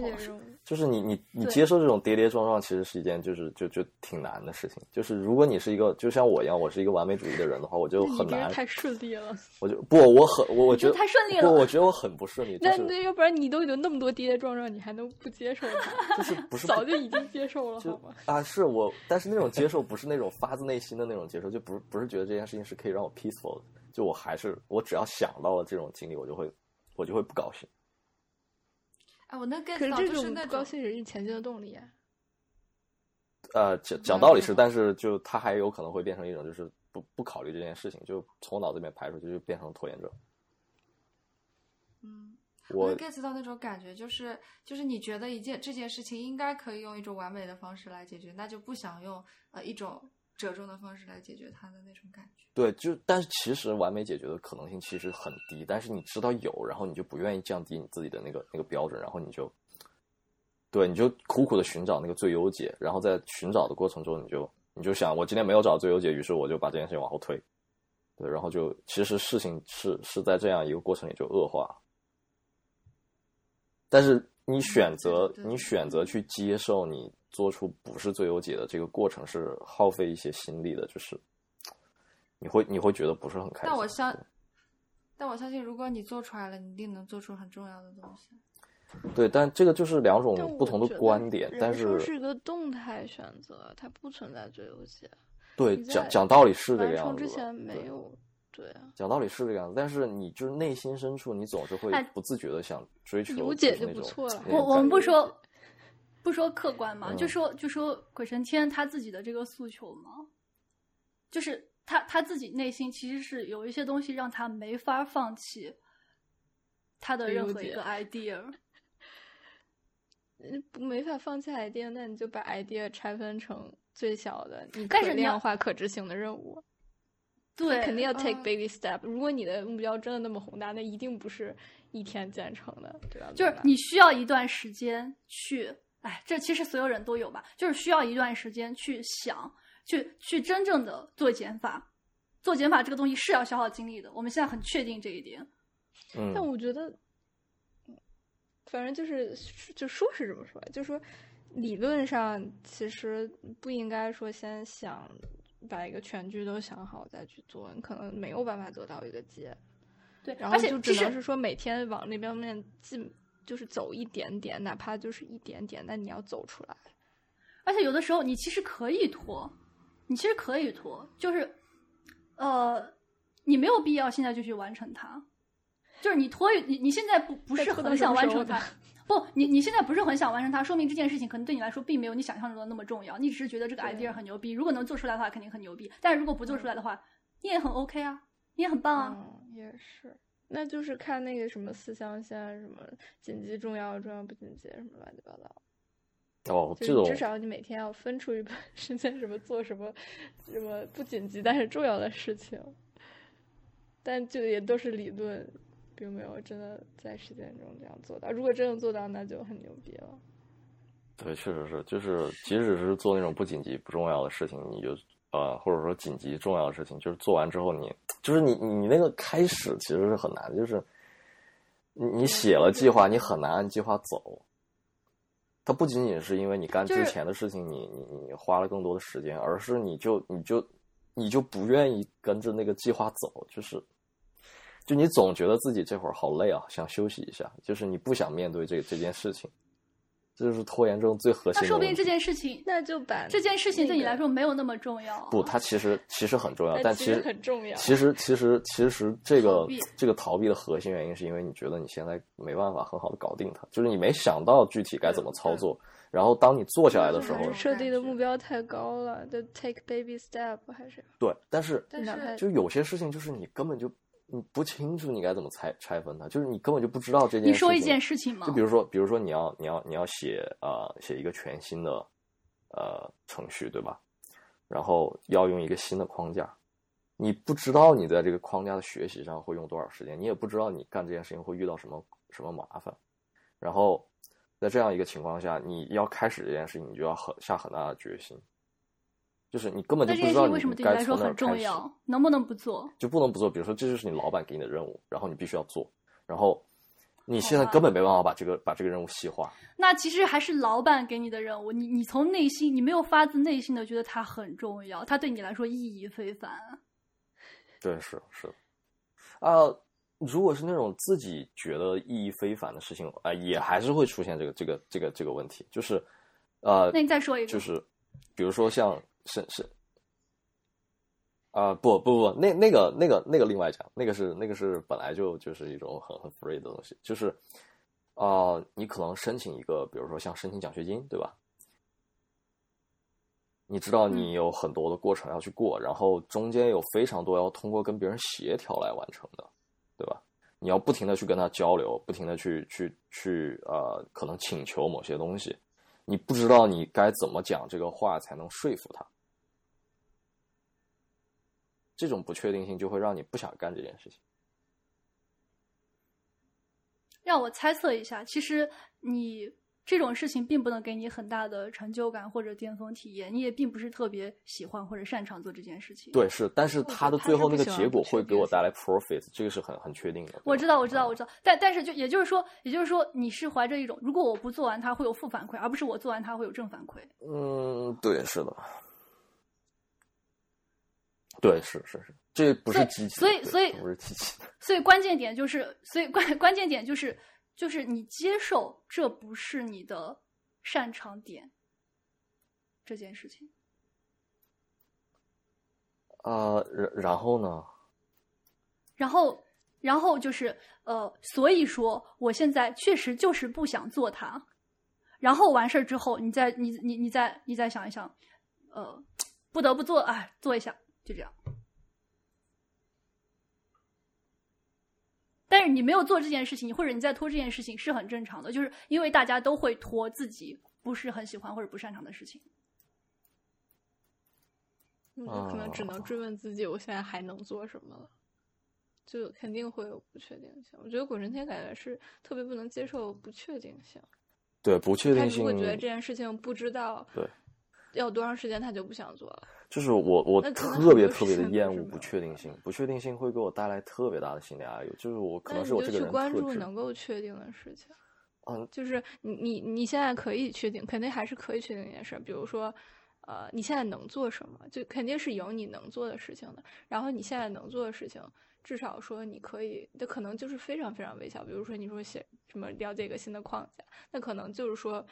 比如什么搜索一下，然后看看到底是个什么样的大概的框架，或者怎么样，或者读几篇什么关于这个的文章，或者说只是了解几个什么算法，就是语法呀、结构啊什么之类，这种应该还是你可以做的，你确定你可以做的，那你就把你的关注点多放在你现在你确定你可以做的事情上。既然你必须做这个事情了，对，我觉得这个确实也是一个办法，但是就是我觉得我特别需要的，抵触。对，是抵触，就是啊，就通过跟你跟你这个讨论，我突然就刚才我领悟到，就是其实我可能还是需要，就是因为因为我个人的问题其实非常具体来讲，就是我虽然知道我现在能做什么事情，但是对远期那个不确定性依然会让我就是厌恶整件事情，就没办法把远期那个不确定性的事情从脑子里面排出来。就是我在做这件很确定的事小事儿的时候，我会总想，哦，我即使做完这个后面那个事情，我还是不确定，还是很烦。那你我怕的是不确定性里的什么呢？你刚才不是还说你特别喜，然后不是你，啊 就就是学学学会一个东西，或者说怎么着写出一个东西特别牛逼，然后哦，是因为你觉得写可能写不出来是吗？对，就我有可能觉得就是这个东西写不出来，但但其实这这种这种事情对于我来我来说，就是发生的情况相对比较小吧，因为这是一个个人创造力问题，就我觉得都还好，我比较有自信。就我比较没自信的是是跟别人就是打交道这件事情，呃，就我我不确定我能不能说服别人去协助我做某件事情的时候，然后我想做这件事情，比如说我先要准备这些资料的时候，我就我就不是很开心，我就我就是就会可能就是搜肠刮肚的去找各种各样的方式能增加我的成功率，但是由于本质上这件事情的不确定性是还是非常大的，即使我做了这些努力，那我就会觉得就是很有可能我这些努力就是到最后它是没有意义的，白费的。对，然后就我就不想做这件事情，对，呃，就真是这样，我觉得沟通不是一蹴而就的事情。你可能期待着一个完美的结果，是说你准备了所有的材料，你觉得 OK 这个东西我可以说服他，然后但是实际上你没有说服他，你就觉得特别沮丧。但实际上这种沟通一定不是一蹴而就的，甚至呃不是几次就能解决的，可能就是你一直磨，一直磨，一直磨，然后他就接受了。对，而且就是你不觉得，如果你提一个提案，然后对方一下就接受了，他很没面子吗？就是说，如果有一个人他把一个特别完备的方案，然后就头头是道就告诉你，然后你会一下就接受吗？你也不会，就人都是要面子的。就对，是这样，是不是你的能力问题，对不是你但他不的能力问题就说人的沟通的问题。对他，但他但这种事情就是要过程的。嗯，但他真的就非常耗费心力，然后让我就很就是就心情很不好，然后就出于无无无论是我心情不好，还是还是因为我厌恶风险，就是就是两件事情加在一起，我就不想干这件事情。然后就是我我感觉吧，就是可能能解决这个问题的方式是什么？就是我脑子里面把后面要跟那个人去协调这件事情从脑子里面直接掏出去，就我只考虑我现在干的这件事情本身，就是准备资料这件事情本身，然后我不去考虑后面我还要跟人交流这件事情，可能就会减轻我的一些呃压力或者想法。但这个我我我觉得是需要训练的，就这种能力。但我觉得你不太像是不愿意跟别人交流，你可能只是觉得交流可能没有达到你预期的效果，你会觉得不开心。是的，就我我遇上了非常多多的放无效交流，尤其是在在美国这边的时候，就是跟别人讨论事情的时候，你会发现，你想讲的，你讲了半天之后他没懂，然后他过来反问你，然后在这样一个过程中，你可能用了两个小时完成了这个交流，最后你还是没有达到你你应该想的那个效果。就是你在这种经历上获得的负面体验特别多。，对，然后而且而且经常就可能就这这种导致最后结果就是他他回绝了你的某些要求啊什么之类的，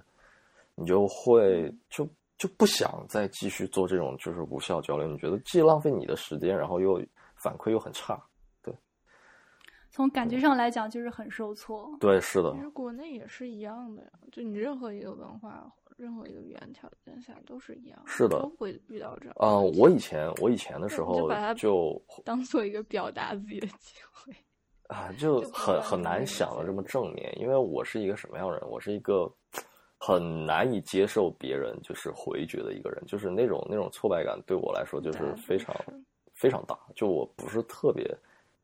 呃，因为我我被别人回绝的经经历也比较少嘛，就是所以每一次遇到这种事情，我脑子里面就会嗡的一下活得太顺了。对，就活得太哎，行了，就活得太顺了，对，然后就反正抗压能力，就这种事情上的抗压能力比较差的一个人，对，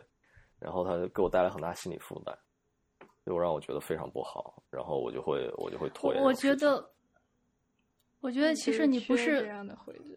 也也不是你对呃，这可能也是就是对这种能力的抗压能力嘛。但是大大家可能对于这些自自己经常受挫的一些事情上，抗压能力可能都比较差。其实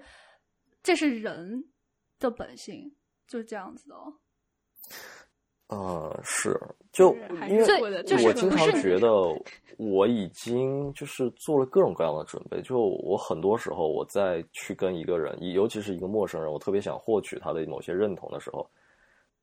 就是我之前会做特别多的准备，我可能会会去把所有关于他的资料全部都翻一遍。然后我觉得我已经做到了我所能做的极限的情况下，我还是被打回去了，我就觉得哇，这太糟糕了。这很正常啊。就如果那你换位思考一下，如果是你呢？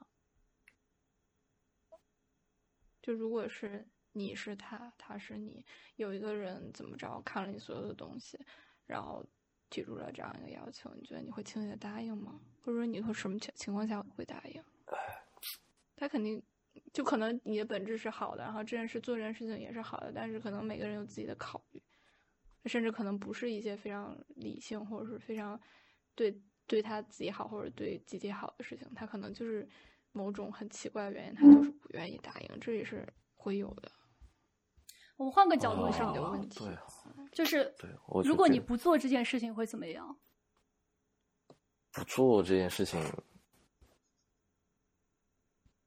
就就可能会会会会拖慢我的一些计划的进度吧。对那就就不做呢？那最后你还是得做，你不做这个这件事情就卡住了，就卡住会怎么样呢？就就永远没有进度了。然后你的这个呃想去做的这个项目，最后就没有办法完成。所以你其实只是你一个人吗？啊，有可能不只是我一个人，有可能是我整个组，同时还会降低别人对我的评价，对吧？呃，对，那你可以发动整个组，就会所以所以 就是我觉得可能跟就职场上跟别人谈这种，还是要诉诸利益吧。就是你要，呃，告诉他他不能拒绝你的理由，而不是说站在你的角度上，说你为什么要做这个，那跟他没什么关系啊。就是就是你要让这件事情跟他有关，跟他的利益有关，他不做他就有损失了，然后他可能就愿意做了，哦，所以所以说，对吧？对对对对对对，很有启发性，很有启发性，真的。所以说鬼神间其实是不想拖慢别人的进度，就是为了这个而给自己压力。啊，其实不是，就是我这我这人天然厌恶跟跟就是他自己不认识的人打交道。就那一开始都是不认识的呀。呃，对，就正常来讲，一开始都是不认识的，但是你基本上讲三句话，我就能确定我跟这这个人来不来电，能不能谈到一起。是的，对那太难了，难，社恐。对，然后就我跟这个人就没办法谈到一起的话，我就会觉得交流特别费劲。就是你讲每句话，他都不能嗯准确的，都不在一个频道对他不能准确的了解你的意思，或者说他的考虑就跟准确的不理解你的意思。呃，对，然后就是他可能理解你意思了，但是他的那个利益诉求以及想法或者标准跟你不一样，然后你你也没办法跟他好好谈。对，然后在这种情况下，你就就就就就交流就很困难，对，交流就很困难。就你不站在你的角度，就是你站在一个你要知道他在想什么的角度，因为你要跟他，你要让他答应一个东西，你得站在他的角度，你站在你的角度是没意义。就是你你把你们谈话的目标改一下，不是你们要达成共识，或者说你要让他理解你，而是你要理解他在想什么，你要从跟他的对话中知道他的诉求是什么，然后根据他的诉求去。去改变你的谈话走向，让他就是说服他，其实就是说你要站在他的角度，让他觉得哦，我必须得做这个事情，这事跟我有关，不是跟你有关，跟你有关他他跟你又不熟，他又不跟你在一个频道上，他为什么要帮你？对吧？肯定是跟他有关。哦，这种听起来更多的有点像呃，怎么说，就是 计计谋，就挺难的。权谋对对对挺挺但就是这样啊，那你没有办法绝的理由。对啊，那你没有办法，你只能是这样。那那职场本来就是利益相关。嗯这种这种操作挺难的，真的。反正我我觉我觉得我觉得就是鬼鬼老师还在这个这个就这是一个怎么怎么说服别人的那个点嘛？我觉得鬼老师自在的 stage 是不想跟别人，嗯，就是不想去做出这这，甚至不想做出这种。对，所以，这所以对于是这个国老师来也不是说不想只是为而是了达到共鸣嘛。哦，所以我觉得需要找到鬼老师在这这件事情上看到自己做自己的动力，就是他就是你做这件事情的动力可以是为了不拖慢我自己和整个组的进度，所以我选择早点把这件事情解决掉。嗯，对，是，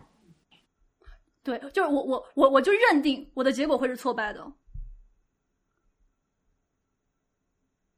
然后对于挫败的事情就进行一次尝试，对，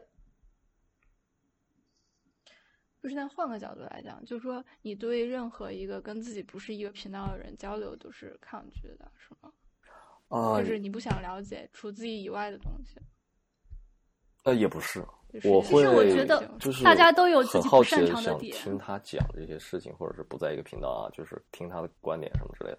但是就有的人他的情况就是他不愿意讲，你知道吧？你也没办法揣测，他就像黑盒子一样。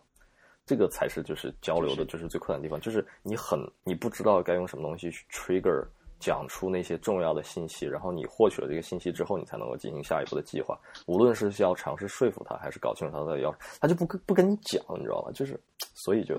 对对，这个这个那你就要就很难。想办法。所以，因为所以人类对你来说是控制感，就是给你控制感非常低的东西。是的，就是带来然后很多不确定性的跟跟你结果，有可能他跟你做做项目本身，嗯对他心那情好，但是什么事情会让他心情好？那你跟我们交流有这种感觉吗？就没有这种压力？对，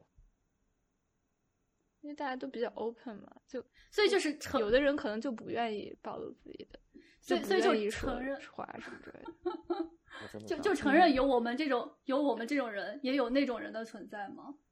就是你就认定那种人是会存在的，然后你可你可能你可能就是要挫败，你你要，但是你还是要做这件事情，就是你还是觉得就是山有我偏向虎山行，对对，就这么回事儿。嗯，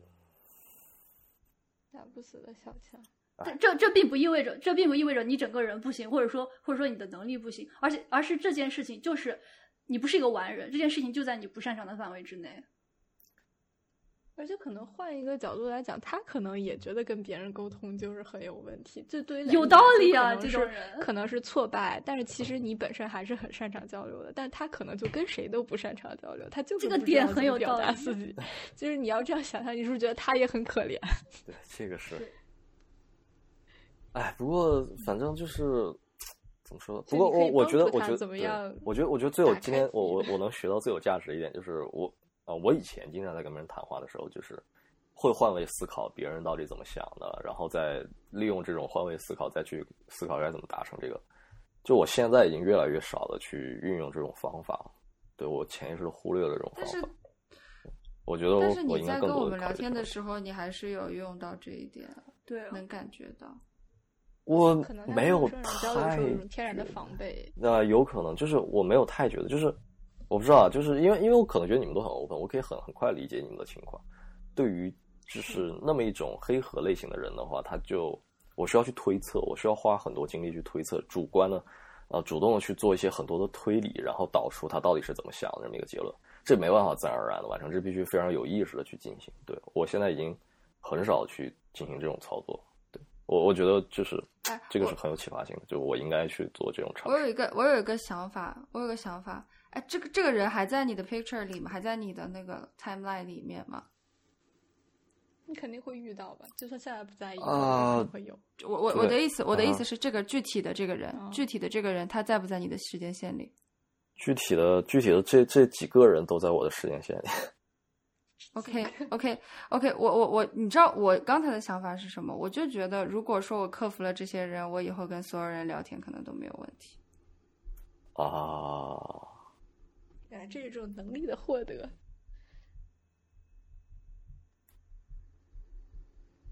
就但其实大我觉得其多数情况下实具体你很难。我觉得，我觉得嗯是具体的这个人给你的挫败感。说实话，不是，不是，不是你你跟人的聊，你跟人的接触，我觉得没有问题。嗯，就不是不是你的方法问题，可我觉得就是这具体的几个人给你的挫败感。嗯，有可能，有可能，是的，是有可能。那哎，他们跟其他人的沟通有问题吗？也许不是你的问题。对，也许不是我的问题。就是会有人 match，有人不 match，这很正常。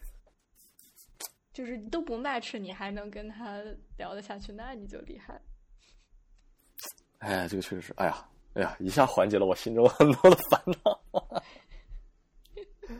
鬼老师就是不能觉得自己是不行的。对，他就必须得知道，觉得自己很行。哎，完了完了完了，虚荣的本本质已经暴露了。就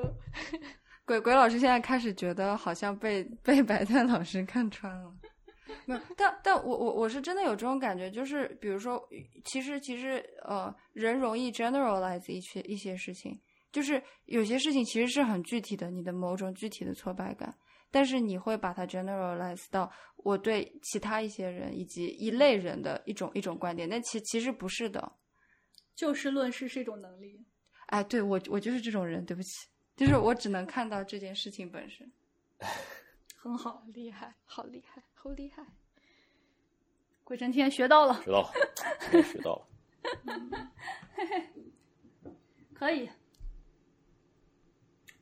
然后呃，还有还有一个事情就是，你们试过冥想吗？嗯，没有，没有吗？有没有试过？还试过自我催眠？哇哦，我觉得挺挺挺那个的，就是呃，就有研究表明嘛，每天做十五到二十分钟的冥想，做了一段时间之后，就能大大的改善情绪健康和身体健康，就是你的情绪稳定性会增加。对对对，更多的、更少的体验消极情绪。所以想不想试一下五分钟？我没有教学一下搞懂到底该怎么冥想，就是我看他们那种各种指是我也是示操作，我都无法确定我到底是不是在冥想。不，你不要看，你不要看，你就是呃，他说你做就这么回事儿。我现在给你放一个，然后你可以尝试一下。对，如果你有兴趣的话，如果你们有兴趣，也可以去上卫生间之类的，随便你们。呃，我觉得我的问题是我从头开始就没有过兴趣，但是我今天觉得啊，OK，好，给我面子啊，这是好。啥？我们现在就要放冥想的歌了吗？对啊，来了啊，啊啊啊啊！这样吗？等一下啊，就五分钟，就五分钟啊，follow。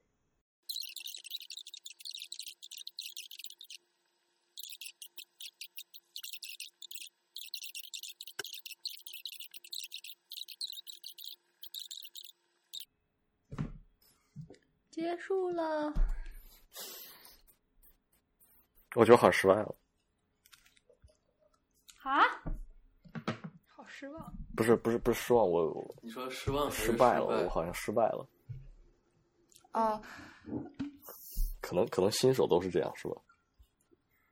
呃呃，我我想说一个事情，就可能跟环境有关，嗯嗯呃，和你的状态有关。因为刚才你刚经历了一轮问询和回答，就是虽然我们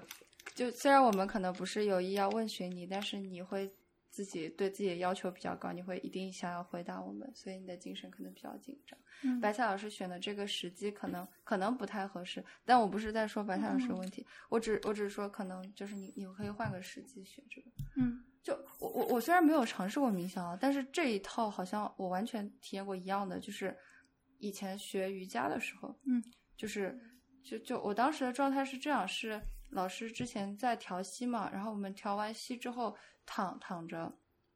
然后他也没说你们要干嘛，就说跟着那个做，就是老师的形象是一个比较有权威的形象嘛，所以我更能够去接受说，哦好，我跟着那个人做。还还有一个事情，就是你可以先学一下调息，然后你可能会对呼吸更有掌控能力，以后做这个可能会比较方便。就是了解一下腹式呼吸。啊，对，类似这这一种，就是腹式呼吸、胸式呼吸、全呼吸之类的。啊，这个这个我其实遇上过麻烦，就是嗯 我以前挑战过这个这个这个项目，然后导致了我在一周以内不把注意力集中在呼吸上，我感觉自己没有办法呼吸。啊，就啊，你可以可以可以上。这件事是这样，就是我以前看过一本什么催眠术一个书，它的意思就是说，如果呃，就原版的就跟这个有点像，原版其实是说你进入这个状态之前，你要给自己一个就像是一个小 trigger 一样，就是嗯，就是你要先深呼吸十次，然后再进入到这个状态，这样的话就哦告诉你的身体，这个时候才是我的意识要。呃，要控制我的身体状态自然运行的时候，然后如果没有这个 trigger，然后就然后结束的时候也有十次深呼吸，然后然后这个就结束了，就告诉你身体这个时候你又可以自动运转了，就可能这样会稍微好一些。哦，就我我现在不太不太敢做，就是这种这种练习，就是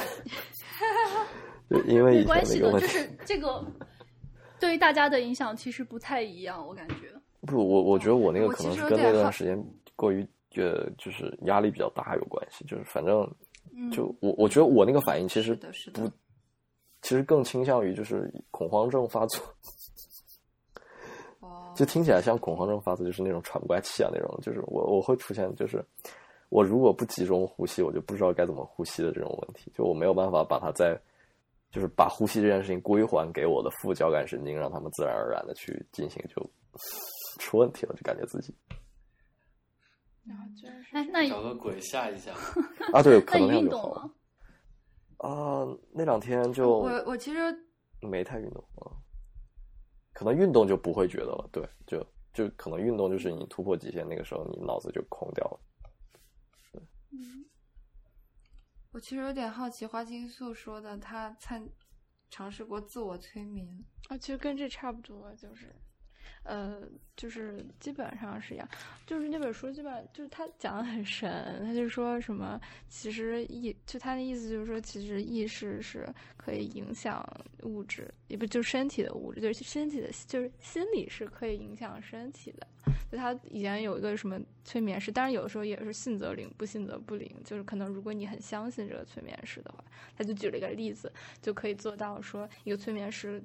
告诉一个被试者，就是说他进入催眠状态以后，只是拿一个湿的纸片放在他的手臂上，然后告诉他这样这是一个灼热的铁块，就在烧你的皮肤，然后他的那个皮肤就真的显现出，我不知道真假，就真的显现出烧伤的一个痕迹。就是就一定程度上，他他举这个例子就是说，其实人的心理是可以影响到生理的。然后他我别的不太记得，比较记得就是说他说你可以进行自我催眠，其实跟这个冥想就很像，就说你找一个舒服的姿势，呃，我觉得其实比较适合睡前，就是你吃完起来就比较就比较好入睡。然后就是找一个舒服的姿势，然后放松下来。然后他那个是说，先是呃深呼吸十次，就用腹式的呼吸或者全呼吸什么都可以。然后，然后从你的脚趾开始，这就是反着，这是从头开始，从你的脚趾开始，你去嗯感受你的脚趾，然后并且感觉到它开始发热。然后其实就是你的意识集中在你的脚趾上，然后它开始发热的话，就是其实就是让你的脚趾的血液循环更加就是通畅一些，然后感觉到你整个身体都很沉，然后从你的脚趾从到脚脚踝，然后小腿什么膝盖什么，一直往上就把你的全身都扫一遍，然后最后就觉得你自己整个人都特别重，然后特别放松，然后特别热。然后就基本上完成了一次全身肌肉的放松，然后血液循环也会变得好一些，就是基本上是这样。就我不记得别的了，就就因为看很很久很久以前看的，对，就我觉得还挺有用的。就因为可能如果你每天都听一样的音频，你会觉得啊、有可能你觉得它 guide 你就就挺舒服，不用去想。但我觉得可能对我来说有点疲劳，然后一般就自己自己想一下，但也也经常忘记做这种。但做一遍确实会觉得，嗯，全身心会比较放松。还有一种方式就是，以前我的健身教练就说，就是拿泡沫轴把自己全身肌肉滚一遍，然后你就能知道你身体哪个位置比较紧张。然后他说每天滚一遍就会，呃，对各种方面都比较有好处，就是可以放松你，呃，不应该紧张的肌肉。然后也会比较好，而且你能够提高你对身体的觉知，因为其实可能很多时候你都不知道你这里很紧，然后你滚的时候才发现，哦，这里真的好紧张，然后他经常紧张，可能就会产生一些不好的姿势，然后就会腰酸背痛什么的。这不是冥想嘛，然后就没下文了，就结束了，感觉。啊，对我其实就是，呃，想让你们通过，呃，想想通过这个经历，让你们可能对冥想产生一点兴趣。对，就是这样。其实我一直挺感就是我最开始接触冥想是因为跑步的时候，就是我习惯跑步不听任何东西，然后就最开始要就是就是听到环境噪音，然后慢慢是慢慢听的声音就会转化到听自己内心的声音，然后慢慢就变成了，就慢慢就变成了冥想了。嗯，哇哦！所以冥想到底是什么呢？就是我理解的冥想，就是修行的一种。我我那个时候有一段时间是比较，就感觉好像是领悟到了那种修行的真谛，嗯就是去关关注自己身体的每一个小部位的感受。嗯就像刚才的冥想是最开始是要关关注呼吸嘛，嗯然后从关注呼吸，然后开始引入关注啊、身体不同的部位。但实际上还可以有更进一步的，就是关照内心想法。不需要关注内心想法，你就让那些想法在脑里飘，你不去不需要去抓住它们，就是就是感觉到他们的存在而已。对，你就让他们自由自在的在你脑海中散发，然后又消失。就旁观，我这个好 hyper，啊对就是有这种旁自己分观感成两个。就是有这种旁观感，然后同时你还要感受了同在这个同时还会感受身体的，就是不各个细小的感知，就是就感觉是那种就是得到那种修行的人，修行的人他们就是专门去感知这种东西，然后可能修行到极致，感受到极致了，就会开发出一些特异功能。什么特异功能？穿墙，奇门遁甲。就是我觉得获得一种平静的那种能力，其实就是一种特异功能。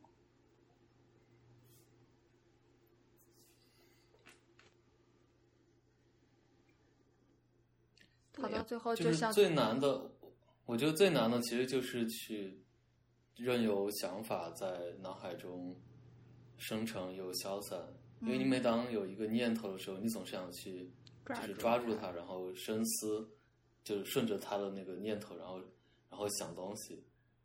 嗯，对各位老师的理解又多了呢。对各位老师的理解又更多了，挺好的。哎，所以说说了那么多没用，还是得干。咱们呃想想不想试试试写日记？想不想试试冥想？想不想试试运动？想不想试养成什么习惯？就是比方说写日记，先从就是写四天开始，这种就是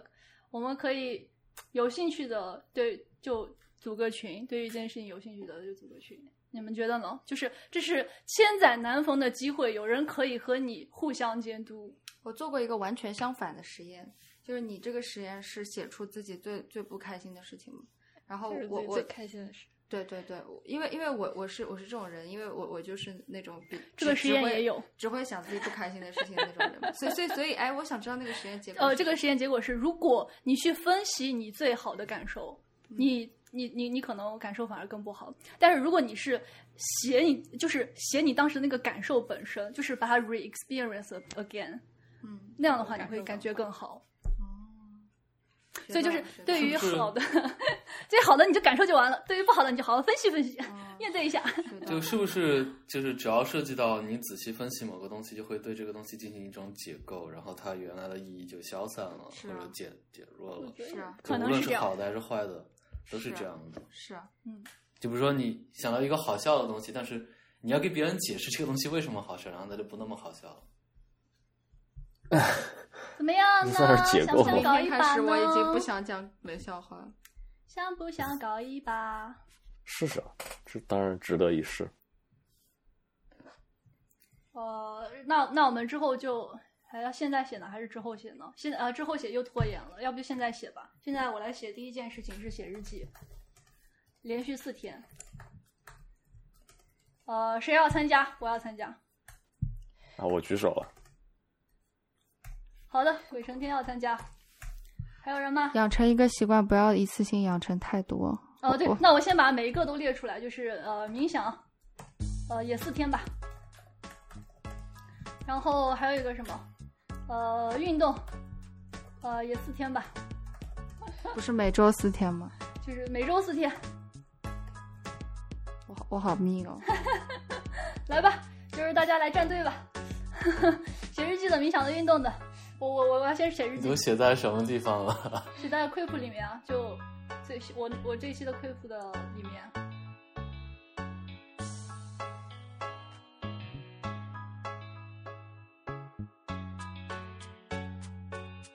感谢收听本期节目。如果你对本期的话题感兴趣，欢迎写信给我们。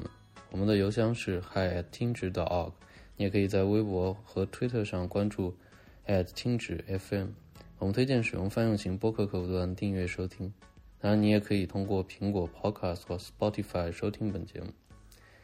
本期听指，我们下期再见。